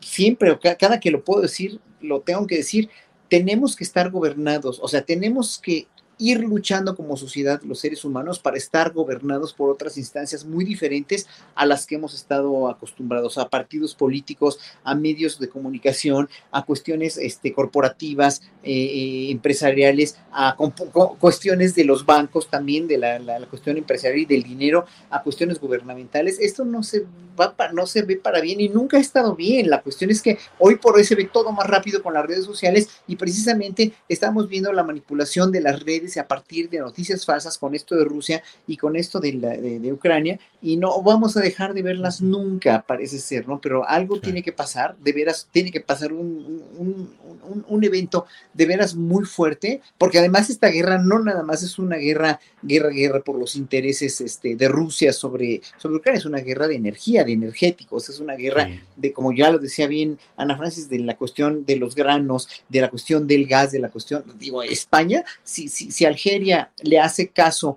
a, los coqueteos de Alemania o de, o de Francia de venderles el, gas a ellos, España se va a quedar sin gas, por ejemplo, ¿no? ¿Y qué va a pasar con los españoles? Van a estar igual sometidos a una falta de energía tremenda, pues, ¿no? Entonces, no sé, aquí como que el más fuerte es el que quiere, es el que quiere mascar más pinole, pero bueno, obviamente pues, siempre ha sido así, no podemos dejar de, de, o sea, no podemos verlo de otra manera para mí. Sí, gracias, Horacio. Eh, Fernando Rivera Calderón, estamos en presencia de qué, si habláramos un poco en términos casi cinematográficos, estamos en presencia de una película del viejo oeste con el mundo, una arena de pistoleros sin leyes posibles, ciencia ficción, el control total del mundo, eh, concentrando todo en unas cuantas manos, una película de mafiosos, cara cortada ruso, en fin, ¿cómo lo ves, Fernando? Bueno, yo antes de, responderte esta pregunta cinematográfica, Julio, quiero responder la pregunta que le hiciste a Horacio, de en quién confiar en estos tiempos, porque me sorprende que, no le, digas al público que tenemos, gracias a Dios, a gente como López Dóriga o León Krause, que nos mantienen. Mira, López Dóriga nos dio una clave tremenda y que nos debe tener tranquilos. Pedro Miguel es un Eh, espía que tiene muy buena relación con los rusos, fue a intercambiar el avión por un submarino o por unos helicópteros y entonces la llevamos muy bien. Ya desde antes, acuérdate. Pietrov Mikelovsky. Pietro Ahora. Michelovsky. Acuérdate que también habían acusado a, a- John Ackerman, León Krause, que además nos ha dado una ca- clase de periodismo, Julio, al demostrar que tú en tu escritorio en Miami o en Los Ángeles sabes más que un corresponsal que está en el territorio en guerra. Eso ni Loret de Mola lo había intentado y la verdad es que caray, este Fíjate que sí, porque ha- hace el montaje sin necesidad como de la parafernalia. Tienes razón. Eso ya, ya, ya rompe el drama, rompe la cuarta pared, en fin. Entonces, bueno, demos gracias primero que tenemos a esos dos baluartes del periodismo que internacionalistas que nos ponen claridad en, entre, tanto, entre tanto nubarrón. Y bueno, ya, ya pensando en cómo se llamaría esta película, pues yo tengo dos títulos. Uno podría ser La Guerra Fría recalentada, porque finalmente los que se están peleando son las mismas grandes potencias con el ingrediente de, de este neonazismo ucraniano que más allá de, de- de, este, el que se midan fuerzas Estados Unidos y sus aliados de la OTAN y la Unión Soviética, pues este, no deja de ser preocupante este resurgimiento de las ideas fascistas y nazis en, en- en Europa y en algunos lugares de Asia. El otro título tal vez podría ser de Rasputín a Putin, porque finalmente nos habla mucho del temperamento de algunos líderes rusos que pues tienen tanto poder. Acu- acuérdense que Rasputín no solo tenía una gran influencia con el zar, con la zarina, con los últimos, con los Romanov, sino que además este, cuando lo querían matar no podían matarlo porque era demasiado poderoso, lo envenenaron y no se moría, le dieron más veneno y no se moría, lo agarraron a balazos, a cuchilladas y no se moría, o sea, era, era como Munra, el inmortal. Entonces, bueno, yo creo que un poco así se llamaría esta película y sin duda es de terror. Nosotros, porque estamos viendo desde Gallola, podemos eh, mirarlo con esta ligereza, pero en realidad lo que se está viviendo allá, eh, porque además desde aquí, como ya todos somos expertos en el tema, pues decimos, este, claro, es que los rusos son unos ojeis y los ucranianos, pobrecitos, o los ucranianos son nazis y qué bueno que los rusos y lo- este, solo Leoncito Krause cree que los gringos son los buenos y la OTAN en esta historia y que es como un cuento de hadas, pero en, en realidad, eh, pues generalizamos de una manera muy impune, ¿no? Porque los rusos son mucha gente y en los rusos hay un montón de oposición a- al régimen de Putin, así como en Ucrania, pues no, no todos son nazis, perdón. Entonces, eh, e incluso en Estados Unidos, pues sabemos que hay mentes muy críticas y muy brillantes que no están de acuerdo con estas, estas políticas del American Way of Life. Entonces, bueno, pues así sería la cosa. Este, yo creo que así le pondría a la película, aunque viendo los tiempos que estamos viviendo, lo más probable es que esa película se convierta en una serie de Netflix, Julio. Sí, así es, así es. Gracias, Fernando Rivera. Ana Francis Moore, y adaptándolo a, a la cinematografía nacional, ¿qué sería? Fíjate, pandemia, guerra, afectando todo el proyecto nacional de cambio. ¿Cuál sería la película mexicana? ¿La 4T también llora? Bueno, tendría que ser- una trilogía, ¿no, Julio? Así Ajá. como aquella de, de, de Pepe el Toro, etcétera, ¿no? Torito, Eran Torito. Nosotros los pobres y ustedes los ricos y Pepe el Toro, ¿no? Esa era, eh, esa era la trilogía. Pues sí, creo que tendría que ser claramente nosotros los, nosotros los chairos, ustedes con Claudio y ya Pepe el Toro pues se los dejo de tarea. Pues. ¿Quién sería Pepe el Toro, Ana Francis? A ver, platica. yo no puedo hablar de, de muchas cosas por la veda electoral, pero, pero podríamos pensar que Pepe el Toro es el personaje actual o que Pepe el Toro es el eh, personaje que sigue, pues, ¿no? El caso es que es inocente. Y ahí es donde tiene que estar el acento, en la inocencia. Y, la, y una película a rodarse podría ser Claudia contra Claudios. Claudia contra Claudios. eh, me fíjate que está bonito porque suena como a, como a las de Lola la trailera, ¿no? Luego, luego me vino la imagen así como del tráiler y todo eso, ¿no? Estaría padre. Este, pero yo veo, yo veo más bien, en todo caso ahí, por ejemplo, este, como que ese arco dramático tendría que ser muy tecnológico y científico, ¿no? Es decir, tendría que ser un trailer con un montón de computadoras, cosas, indicadores, etcétera, en donde no se vea una sola bala. Al contrario, se vea pura inteligencia. Vaya. A ver cómo le metemos acción dramática, ¿no? Para que sea interesante, pero creo que por ahí tendría que ser. Pero hay bastante acción dramática ahorita en el escenario nacional, ¿no? Vaya que sí, pues imagínate, el INE, pues el INE, siendo, siendo el INE como lo estamos conociendo, ¿no? En esta maroma que está intentando hacer de, de, ver a cómo nos sale la casilla electoral, de por qué en el juicio a los expresidentes nos costaba un peso y ahorita nos quiere costar tres, ¿no? Entonces, es interesante cómo la inflación del INE pues, es del 300%, mientras la inflación del país es del 7%, ¿no? Eh, o sea que Lorenzo Córdoba podría filmar, ahí está el detalle. Lorenzo Córdoba. Esa, esa le corresponde a Margarita Zavala, Julio. Para ser sí, sí, sí, sí, es cierto, es cierto, reconozco. Justo en tribuna les decía yo, pues ya parecen película de Greenaway, ¿no? Entre el borracho, la que no hila una frase con la otra, el empresario del pelazo, los tranzas de por acá, y ¿me explico? Como película, y el cocinero que no vino, pues, ¿no? Claro. Como película de Greenaway. Gracias, Ana Francis. Horacio Franco, los momentos de guerra, de tensión, de conflicto, provocan una mayor creatividad en artistas, específicamente en la música, sinfonías, obras importantes. ¿Cuál se te antoja que podría ser una creación musical adecuada para los momentos que vivimos, mundiales, nacionales? Puta, está tremendo. Pues una sinfonía como la, esta, la, la, de Shostakovich. Bueno, es que hay tantas sinfonías de Shostakovich, ¿no?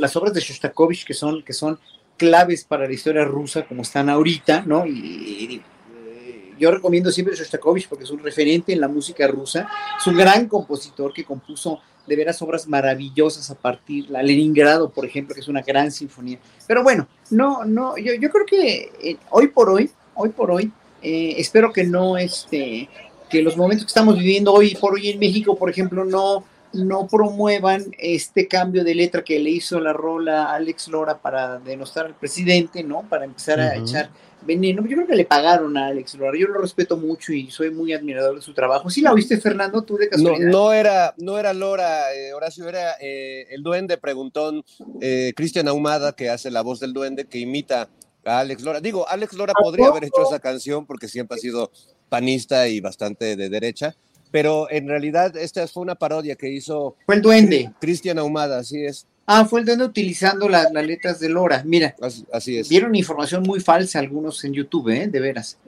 Muy, muy falsa. Pero bueno, de todos modos, obviamente, este, qué bueno, qué bueno que lo aclaras. Pero no sé, digo, eh, los momentos de guerra, cuando. A ver, para que haya creación artística, necesita haber reflexión primero que nada. Necesita haber creatividad y reflexión. Y a veces cuando estás en una guerra, realmente no te da tiempo de tener creatividad ni tener reflexión, porque estás, imagínense a los pobres ucranianos saliendo de sus casas huyendo, pues qué se les va a ocurrir componer, ¿no? Eso lo hacen después o lo hacen en un momento cuando tengan calma y paz. Sin embargo, hay, por ejemplo, do, documentos muy padres. Hay una grabación de la gran clavecinista Banda Landowska, se las recomiendo, de la obra de Couperin. Está en, está, debe estar en YouTube también, donde está en París en 1939, 40 por ahí, está grabando una de las obras de Couperin y de repente se oye, estaba eh, una bomba en un refugio antiaéreo, se oye así el bombazo en la mera grabación, o es una, es una cuestión histórica maravillosa, pues, ¿no? O sea, sí los artistas durante la Segunda Guerra Mundial, cuando todavía no había esta, esta, ya esta premura por salir o por huir, pues estaban en, en refugios, estaban haciendo su trabajo, siempre y cuando, pues obviamente no atentaran contra su integridad, otros ya habían huido, ¿no? Pero pues ahora sí que cada quien hace o reacciona, cada artista reacciona como le vaya en la feria, pues, ¿no? Es muy interesante esa pregunta porque en verdad eh, me remite a que cada circunstancia de cada guerra o de cada, de cada, eh, de cada artista con la premura, con la presión, eh, pues es diferente. Hay artistas que pueden trabajar bajo mucha presión haciendo obras maravillosas, escribiendo música o haciendo música, grabando con estas presiones, pero hay artistas que no pueden con ello, ¿no? Entonces sí, todo depende de la integridad del artista. O sea, Guernica, por ejemplo, pues vemos a, un Picasso, obviamente, este, manifestando toda la porquería y la podredumbre de la guerra en un cuadro que este, pintó en otras circunstancias, pues, ¿no? O sea, es como que, como que, como que cada quien, cada artista reacciona diferente, Julio, y no podemos generalizar nunca que todo el mundo trabaje, o todos los artistas trabajemos igual, de la misma manera, bajo la misma presión. Gracias, Horacio. Fernando Rivera Calderón, eh, si tomamos como referencia la obertura 1812 de Tchaikovsky, ¿qué preferirías ahí? ¿Las balas de, en los disparos de cañón que eran de salva en el propio escenario o las campanas? ¿En qué momento estamos? ¿En el del estruendo del cañón o la esperanza de las campanas? Bueno, evidentemente preferiría las campanas de la esperanza, aunque esa obertura... Eh, pues fue planeada para, para los cañones y de hecho me, ha tocado ver algunas interpretaciones con los cañones en el castillo de Chapultepec y que disparan y todo esto. Sí creo que el arte y la música en particular ha sido muy influida y muy removida por las diferentes guerras que, eh, ha vivido la humanidad. Pensaba eh, en Beethoven en esta historia, Horacio, cuando eh, le escribe a Napoleón, primero como, como este, muy embelesado con, el personaje, con su lucha, y luego, unos años después, eh, decepcionado completamente, eh, pues cambia el sentido, le cambia el título a, la sinfonía, si no me equivoco, era la, heroica. La heroica. Y, bueno, pues es una, es una historia que habla de cómo los artistas, además el pobre Beethoven, que estaba ya, eh, pues casi prácticamente ya había perdido el oído y con los cañonazos de la guerra, pues fue un sufrimiento tremendo. Eh, pienso en esta película también, la del pianista del gueto de, Varsovia, y el papel tan salvador que tiene el arte, más que como, un, como una recreación estética, como en los tiempos de paz, que uno va al teatro o uno escucha un concierto en una sala. En los tiempos de guerra creo que el arte se vuelve eh, uno de los pocos asideros del espíritu humano, ¿no? Eh, pienso en, muchos ejemplos que, nos ha dado la historia o en ese libro de Víctor Frank, eh, El hombre en busca de sentido, donde narra historias que tienen que ver con la guerra y cómo el humor, eh, eh, el, arte, en cierta medida, la música nos pueden salvar. Creo que ahora sí que también pienso que en términos de creación de arte, de, épocas fructíferas para el arte, creo que funcionan mejor la posguerra, así como en el amor funciona más el desamor, porque cuando uno está enamorado, pues está haciendo las cosas que hacen los enamorados, ¿verdad? Que luego no queda un tiempo para nada. Y cuando uno está haciendo la guerra, pues uno eh, está cuidando la propia existe la sobrevivencia de uno y de, de, los, los, seres queridos. Entonces, terminando esos periodos, es cuando se dan grandes momentos de creación, como en la posguerra en Europa, que nos regaló, pues para empezar, a los Beatles, ¿no? O eh, las obras del desamor, que creo que en términos poéticos, musicales, son quizás las obras más potentes que se han, que se han hecho, incluso más potentes que las obras que se han hecho a partir del amor eh, intenso, ¿no? El desamor pega más duro, así como, como la posguerra pega más duro cuando los países la, resienten. Gracias, Fernando Rivera. Eh, Ana Francis, se podría comenzar a rodar también otra película que, o una comedia, una historia que se llamara algo así como El avión que no vendí, porque se ha anunciado ya que si el avión presidencial no se vende, como todo hace suponer, se le va a entregar a los militares, al poder militar, para que lo puedan rentar para paseos familiares o para algún tipo de actividades.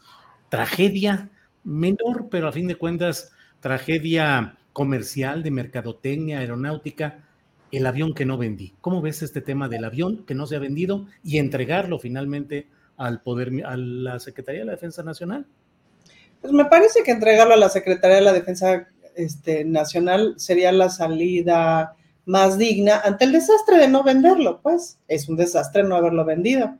Ahora, pues también está bueno enterarse de, de cómo un avión de ese tamaño, un avión, y no me refiero al tamaño físico, sino al tamaño de lujos, al las características, etcétera, pues era invendible, pues, ¿no? Y por otro lado, pues también sabemos lo caro que era utilizarlo, pues, ¿no? Ahora sí que literal nos iba a salir más caro el caldo que las albóndigas.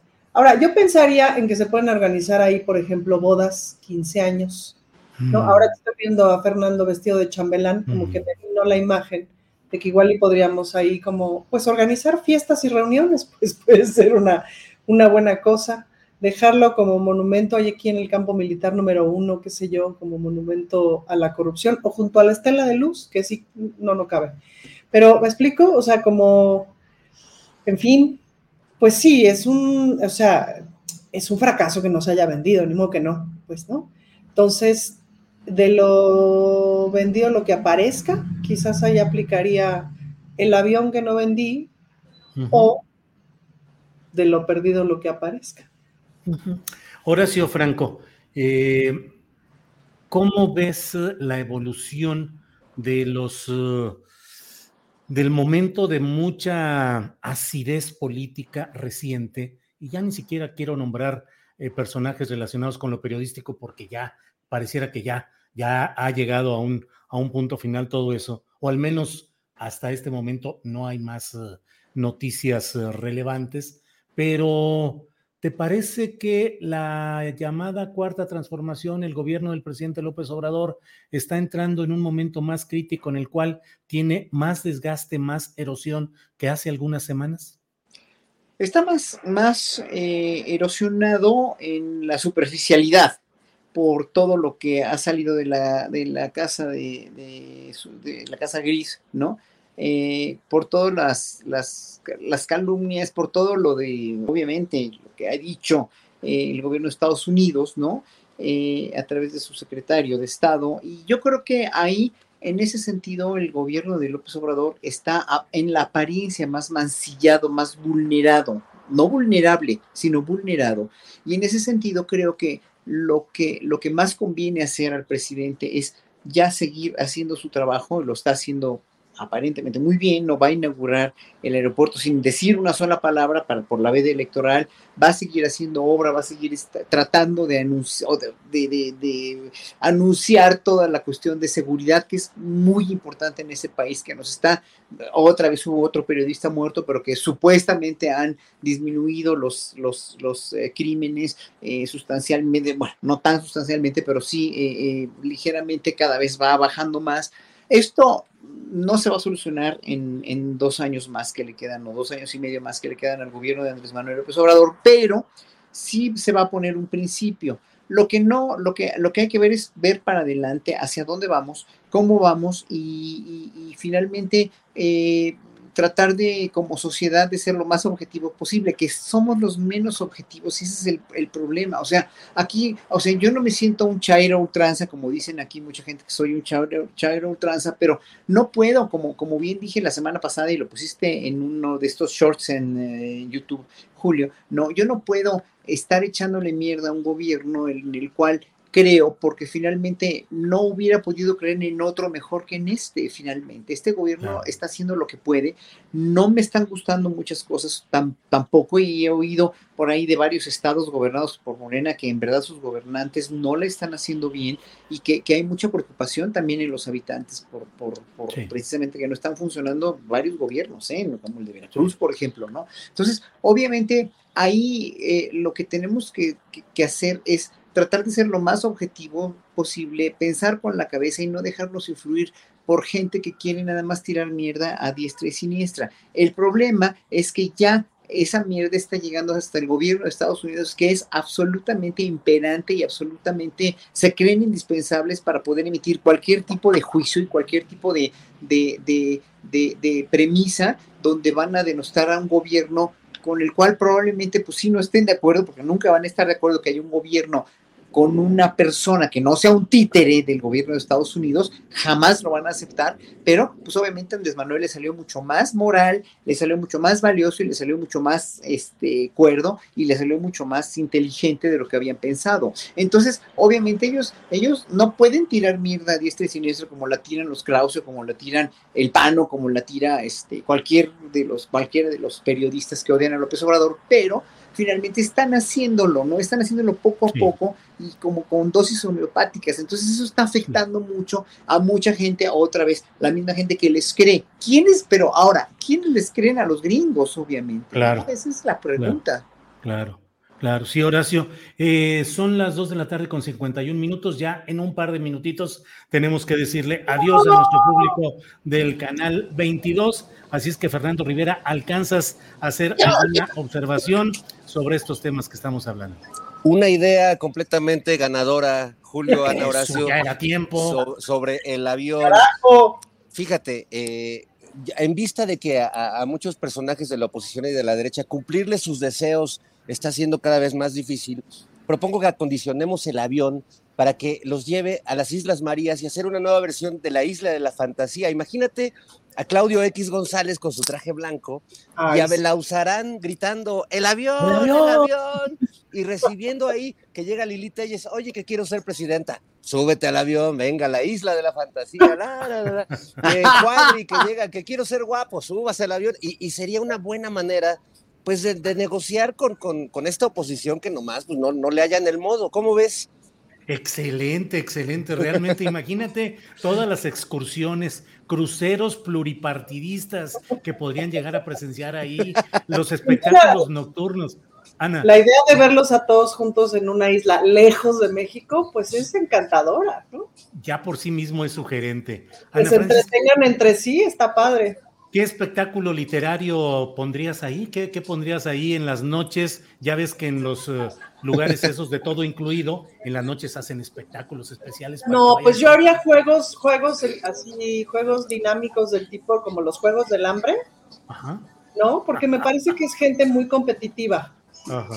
Oye, y, y- y en la noche habría, habría este, cine permanencia voluntaria. Yo pondría la película de Alberto Isaac llamada En este pueblo no hay ladrones. Sí, imagínate.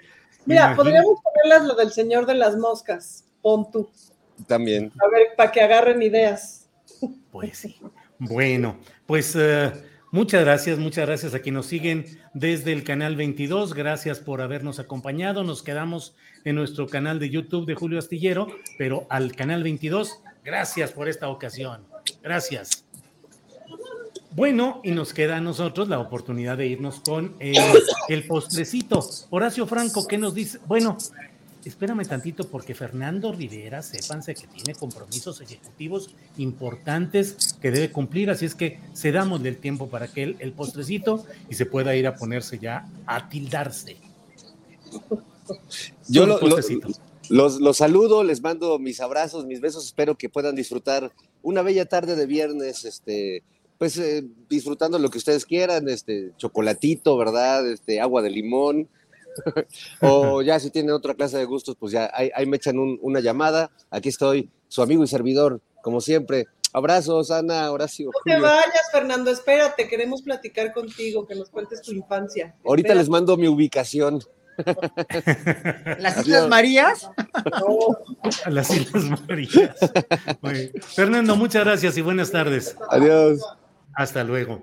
Bueno, eh, Horacio Franco, ¿qué agregas en la, el postrecito de esta eh, mesa de este viernes 25 de febrero, por favor? Pues es que a mí me gustaría agregar muchos postrecitos de esta semana que se vio re fuerte con, con todo lo de, bueno, ya acabando lo de la Casa Gris que ya no se mencionó más, bueno, que ya obviamente se tiene que ir enfriando porque ya no tiene de dónde sustentarse.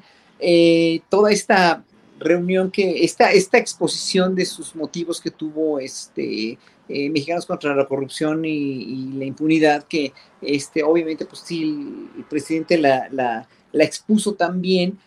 Yo creo que, mira, la oposición eh, tendría que tener una mejor idea de qué es lo que quiere hacer. O sea, sí sería una oposición más respetable si no fuera un Frankenstein totalmente eh, desarticulado, ¿no? Porque el problema es que no hay articulación en nada de lo que están diciendo. O sea, eh, el problema no es que no, mm, es que, es que están creyendo tanto en sus propias mentiras, o sea, están creyendo tanto en que ellos pueden lograr otra vez llegar a gobernar este país o llegar a controlar, ¿no? Porque ellos no gobernaban. O sea, gobernar es administrar. Ellos no administraban bien, ellos nada más controlaban las- los dineros para que estuvieran todos estos dineros, obviamente favoreciendo a unos cuantos. Bueno, lo lograron muy bien, hicieron un brillante trabajo de, mal administrar este país.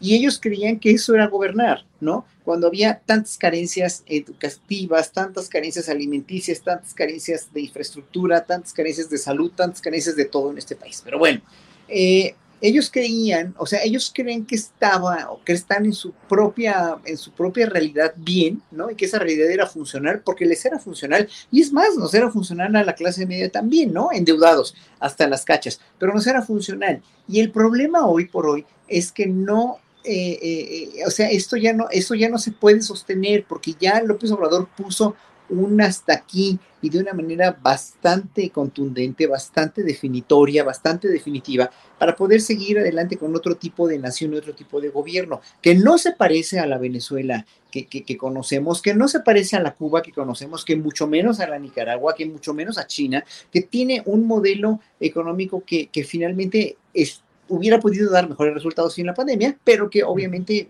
no los dio por esta misma. Y ahora con la guerra con, de, Rusia contra Ucrania, pues quién sabe cómo va a estar la cuestión ¿no? económica, pero eh, la oposición no tiene de dónde asirse, entonces por eso es que están tratando siempre cualquier cosa, si se le pregunta a Margarita Zavala sobre la guardería ABC, va a contestar que el gobierno no está haciendo las cosas bien y toda la oposición está siempre, desde Xochitl Gálvez, pasando por Kenia López, pasando, y, y todas tienen sus argumentos total y absolutamente de ellas mismas, dentro de su burbuja y no ven más allá. Ese es el problema. Entonces, para que haya una posición respetable, necesita haber una posición fraguada con una ideología, con, una, con un criterio propio, con una certeza de que quieren un bien común, pero no saben qué es el bien y menos el bien común tampoco. Entonces, bueno, ese es mi postrecito ya. Obviamente yo ya ni, yo ya los veo y digo, no, es que no es posible que crean tanto en sus propias mentiras, ¿no? O sea, desde eso hasta contratar a una dentista para que emita sus juicios y publique un libro en contra de la, de la política de salud de López Gatel, que ha dado realmente buenos resultados en México, aunque digan que hay, ha habido muchos muertos, pues que, que, vean las cifras, que vean las cifras de los muertos en otros países, que vean las cifras de los vacunados aquí, la eficiencia de la vacunación y que vean todo cómo se ha manejado en otros países del mundo para que no anden de hocicones, ¿no? Nada más digo eso. Y bueno, en fin, ¿qué puedo decir? Es, eh, eh, seguiremos con una oposición, no moralmente, sino ya de facto derrotada, eh, de, de, hecho derrotada en verdad en todos los aspectos, ¿no? Porque aunque vayan a ganar algunos estados, si ganan Aguascalientes este año, yo creo que todo esto es, es, son, claros indicios de una derrota por una alianza contra natura como la que hizo Claudio también. Gracias, Horacio. Eh, Ana Francis More, el postrecito, por favor, para ir cerrando esta mesa del viernes 25. Híjole, pues el postrecito, el postrecito supongo que es un postrecito muy existencial, porque vaya que el momento nos coloca ahí, ¿no? Ahí. Mi principal maestro de teatro fue un polaco, Ludwig Margules, un tipo bastante cruel, pero un gran teatrero, y de alguna manera mi corazón y mis recuerdos supieron sortear la crueldad y tengo mejores recuerdos que peores. Eh, entonces, en ese sentido nos mostró un montón de teatro hecho en, Europa del Este, nos mostró un montón de teatro de la posguerra, eh, de la Guerra Fría y tal, y tengo como esa misma sensación física de cuando vi aquellos montajes, em, pues de este estupor y de, esta, eh, de este pasmo que genera la guerra. No sé en dónde leí o vi o escuché hace unos días una frase que voy a mal parafrasear, que es algo así como que los seres humanos somos aquellos que, construimos campos de, exterminio y que entramos a ellos cantando, pues, ¿no? Eh, pues somos eso, es decir, somos quienes encontramos la alegría en medio, de, en medio del desastre y quien provoca el desastre. Yo hace muchos años decidí colocarme en la alegría, pues, ¿no? Y, con esa alegría, por eso me ha resultado tan importante, pues, participar esperanzadamente de esta cuarta transformación.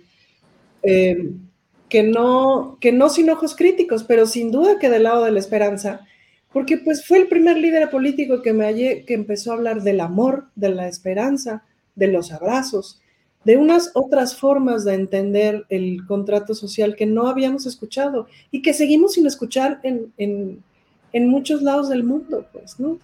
Yo quizás rescato de este momento el cómo nos miramos como, país líder, entendiendo el liderazgo no como una forma de superioridad, sino más como, como una capacidad de congregar, eh, entendiendo que México es, es líder de la región y ese liderazgo tiene una responsabilidad y ese liderazgo también es en función de cómo nos asociamos con Estados Unidos y ese liderazgo también es en función de cómo concebimos nuestra autonomía energética, alimenticia, etcétera. Si gran parte de los problemas que va a tener y que está teniendo Europa y Estados Unidos y el mundo y etcétera, que son de las broncas de la globalización, es justamente que apenas te organizas globalizadamente con una bola de ojetes, en la primera oportunidad te quitan la energía, te quitan los alimentos, te quitan las cosas y quien más sufre es la gente, pues, ¿no?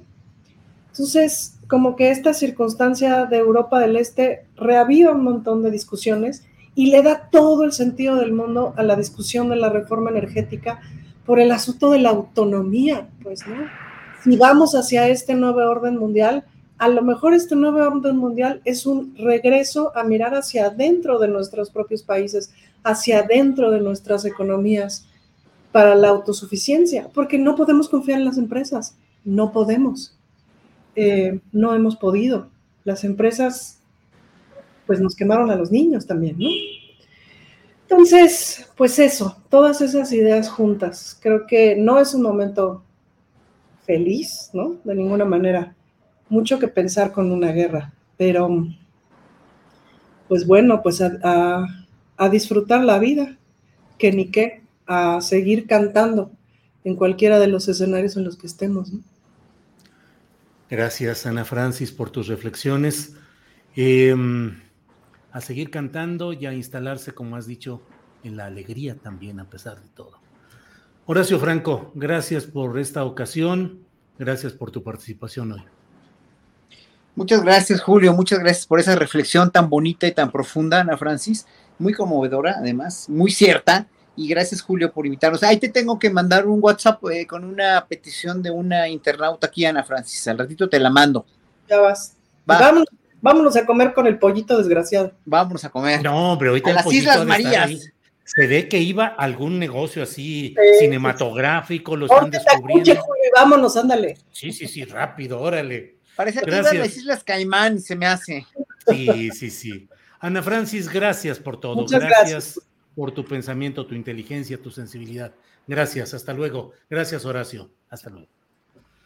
Bien, pues esta ha sido la mesa del más allá, una mesa que mezcla desde mi punto de vista inteligencia, profundidad, visión política, conciencia social. Muy importante, me parece a mí, lo que aportan ellos, lo que ellos proponen y lo que comentan.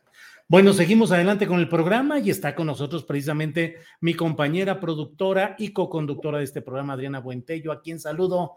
Adriana, ya estamos de regreso.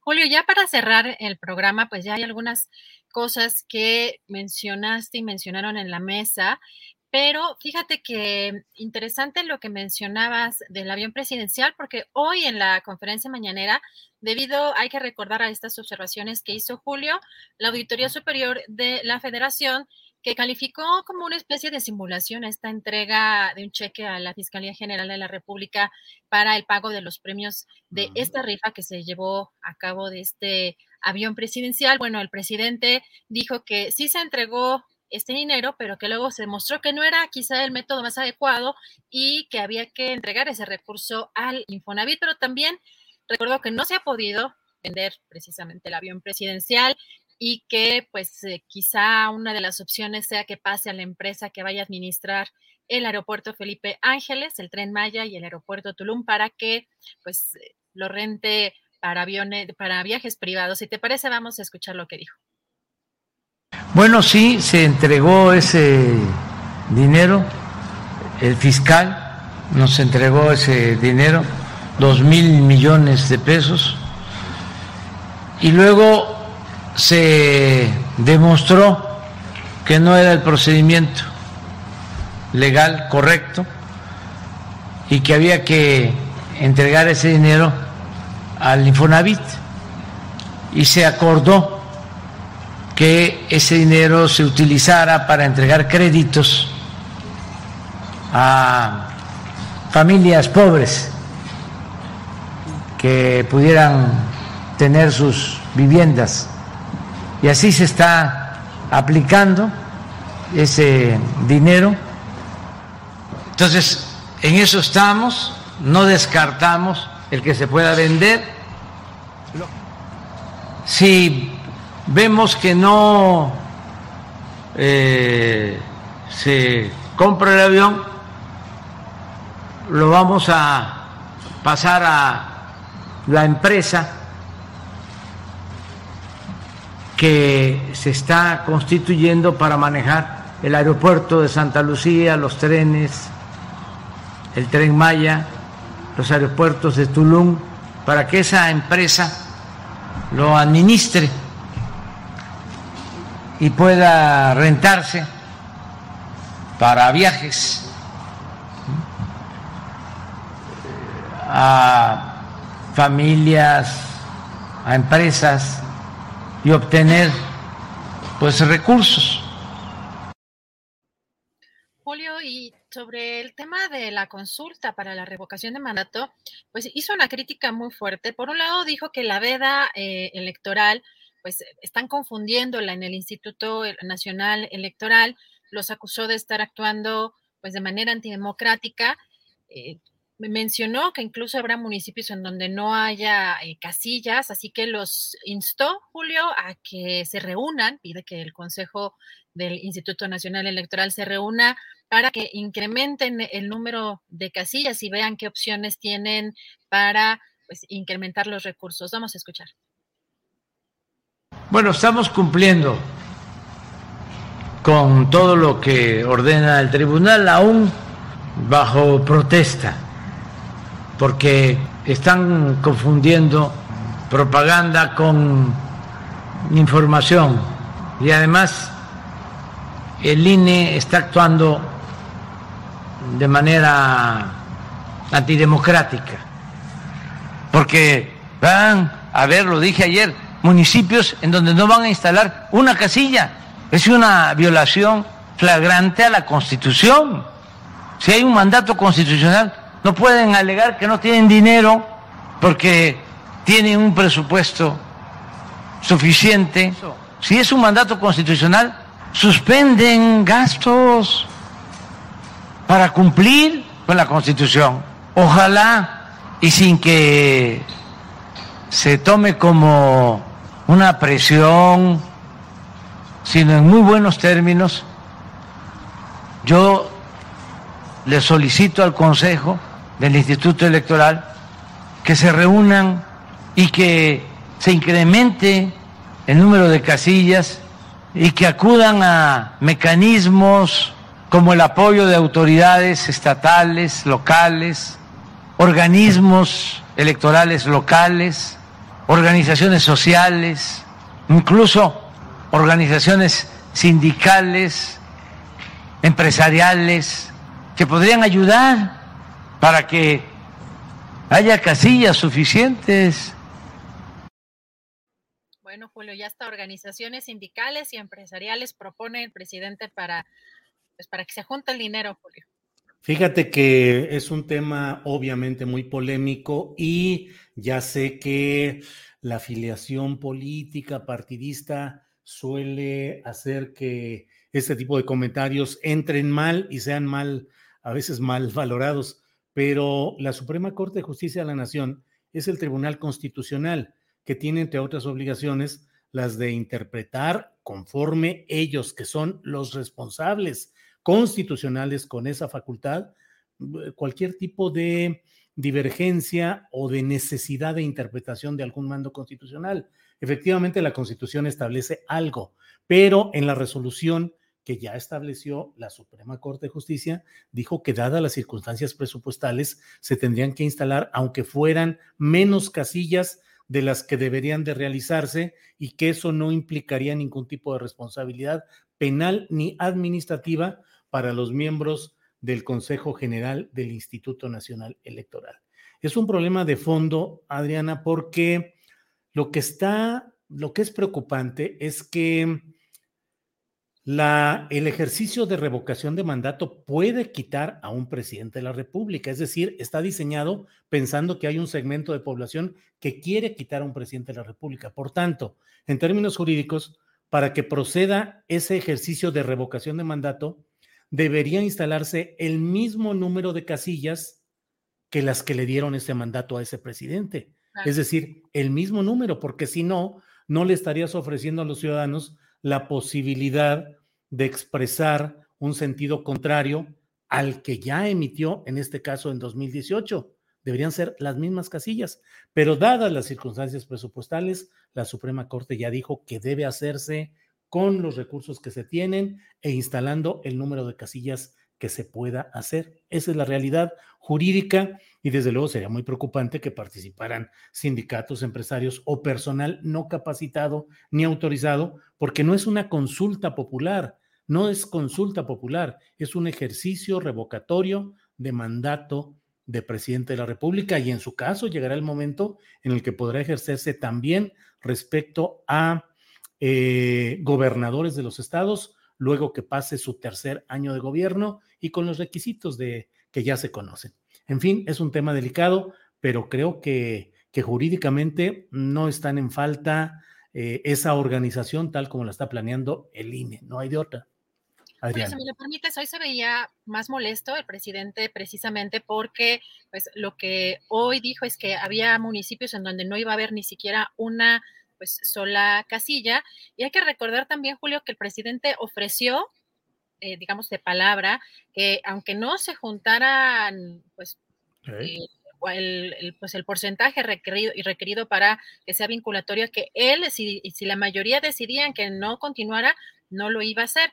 Entonces, yo creo que también eh, la molestia que se vio en, la mañanera, pues refleja también, pues lo que busca el presidente quizá es el apoyo en cierto tipo o en, muchos municipios en donde a lo mejor no se va, pues no se van a instalar estas, estas casillas, pero pues hoy sí eh, hizo esta mención eh, pues muy particular para que se reúna el Consejo el Instituto, el Consejo General del Instituto Nacional Electoral y pues cumplan lo que él señala, como tú ya bien comentas, pues ya de alguna manera no tienen esa, esa responsabilidad, pero que cumplan ese mandato constitucional, Julio. Y pasando a otro tema, bueno, más o menos está vinculado porque a, lo mismo, pero sobre todo por el tema de la veda electoral, hay que recordar que pues ya en unas cuantas semanas eh, se va a inaugurar el aeropuerto Felipe Ángeles y pues en esta, en medio de esta veda electoral, el presidente dijo que pues sí va a inaugurarlo, pero que no va a hablar. Así que pues eh, incluso preguntó ahí mismo al secretario de Gobernación, Adán Augusto, si pues qué otras opciones hay o quiénes podrían intervenir en ese evento. Vamos a escuchar. Que si voy a participar en la inauguración del aeropuerto el día 21 de marzo, sí voy a participar porque además esto lo dijimos desde hace un año de que lo íbamos a inaugurar el día 21 de marzo y se va a cumplir y es un gran aeropuerto, pero para que no vayan a, a decir que estamos haciendo propaganda, pues he decidido participar sin tomar la palabra. Yo creo que los ingenieros militares que construyeron el aeropuerto sí pueden hablar y a lo mejor los gobernadores. No sé qué nos recomienda aquí el secretario de gobernación. ¿Quiénes podrían hablar? los constructores. Sí. Eso, los que construyeron con eso. Y ya, con eso. Bueno, Lenguaje de señas podría ser el presidente López Obrador.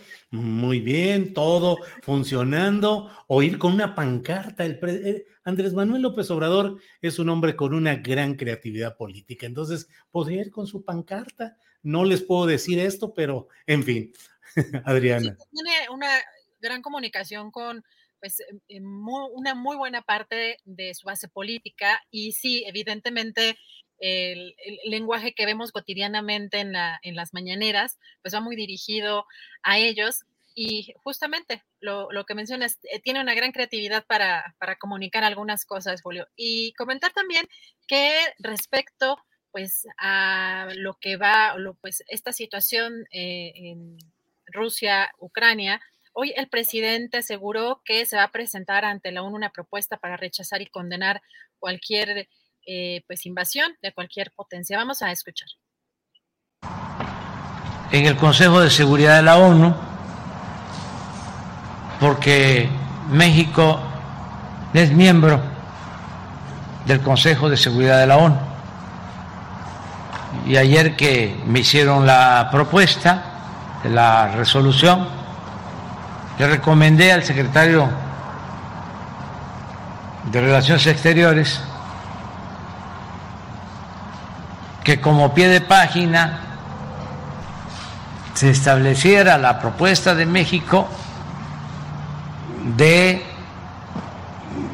rechazar, condenar cualquier invasión de cualquier potencia.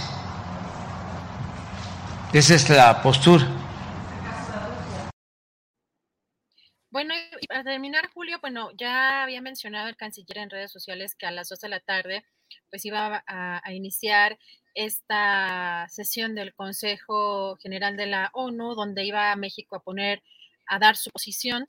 Y este mensaje, pues lo manda precisamente Juan Ramón de la Fuente, dijo que la postura de México pues va a ser la ya acordada con el presidente y va a haber una condena enérgica por esta invasión de la que ha sido víctima Ucrania. Vamos a escuchar. He estado en contacto permanente con el secretario de Relaciones Exteriores, el licenciado Marcelo Ebrard, y deseo informarles que siguiendo las instrucciones que ha dado el presidente de la República, en esta sesión México hará una condena enérgica por la invasión de la que ha sido víctima Ucrania. Lo hacemos con base en los principios constitucionales de política exterior, pero también con base en nuestra propia experiencia histórica. México ha sufrido invasiones en el pasado y estas han tenido un alto costo para nuestro país. Simultáneamente, hacemos un llamado importante al cese al fuego lo más pronto posible, para que se apoye a través de la ONU a los civiles que están sufriendo ya las consecuencias de esta invasión y reiteraremos nuestro respeto a la soberanía, la independencia política y la integridad territorial de Ucrania. Pues, Bien. es algo de lo más relevante el día de hoy pues vamos a dar seguimiento, por supuesto, a todas estas posiciones y a este tema. Eh, ya hay, eh, pues, mm, información también que el canciller ha dado a conocer de un avión que se va a mandar de la Fuerza Aérea a Rumania, donde van a recoger a algunos mexicanos que ya estarían pues eh, por allá. De hecho, ya hay algunos videos donde ya se están recibiendo los primeros mexicanos. Y pues, Julio, seguiremos con atención este tema y recuerden visitar la página julioastillero.com para dar seguimiento a todo lo que está pasando en este, en este conflicto.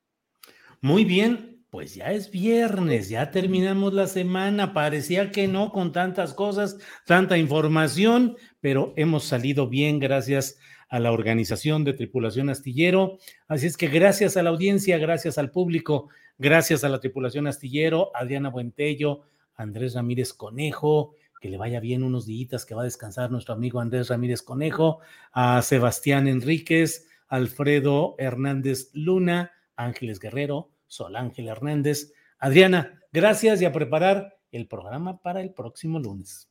Con mucho gusto. Muy buen fin de semana. Gracias a todos. Hasta luego.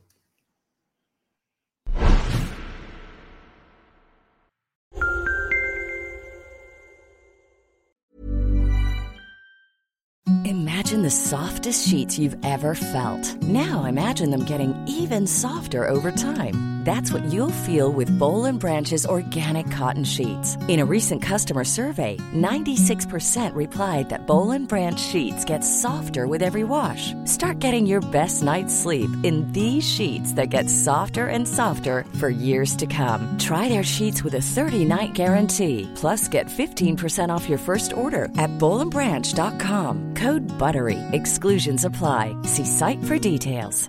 The secret to visibly firmer, summer ready skin is here. Osea's number one best selling Andaria Algae Body Oil. Clinically proven to instantly improve skin elasticity and transform dull, dry skin to silky, soft, and unbelievably glowing. Rich yet never greasy, Andaria Algae Body Oil is formulated with sustainably sourced seaweed to help replenish the skin's moisture barrier and seven nourishing active botanical oils for results you can see and feel all over. The best part? It's signature scent. A blend of freshly squeezed grapefruit, cypress, and mango mandarin transports you to sun kissed summer days. This all natural scent is unforgettable. Everything Osea makes is clean, vegan, cruelty free, and climate neutral certified, so you never have to choose between your values and your best skin. Get healthy, glowing skin for summer with clean vegan skincare from Osea. Get 10% off your first order site wide with code GLOW at OseaMalibu.com. That's E code GLOW. Para que te enteres del próximo noticiero, suscríbete y dale follow en Apple, Spotify, Amazon Music, Google o donde sea que escuches podcast. Te invitamos a visitar nuestra página julioastillero.com.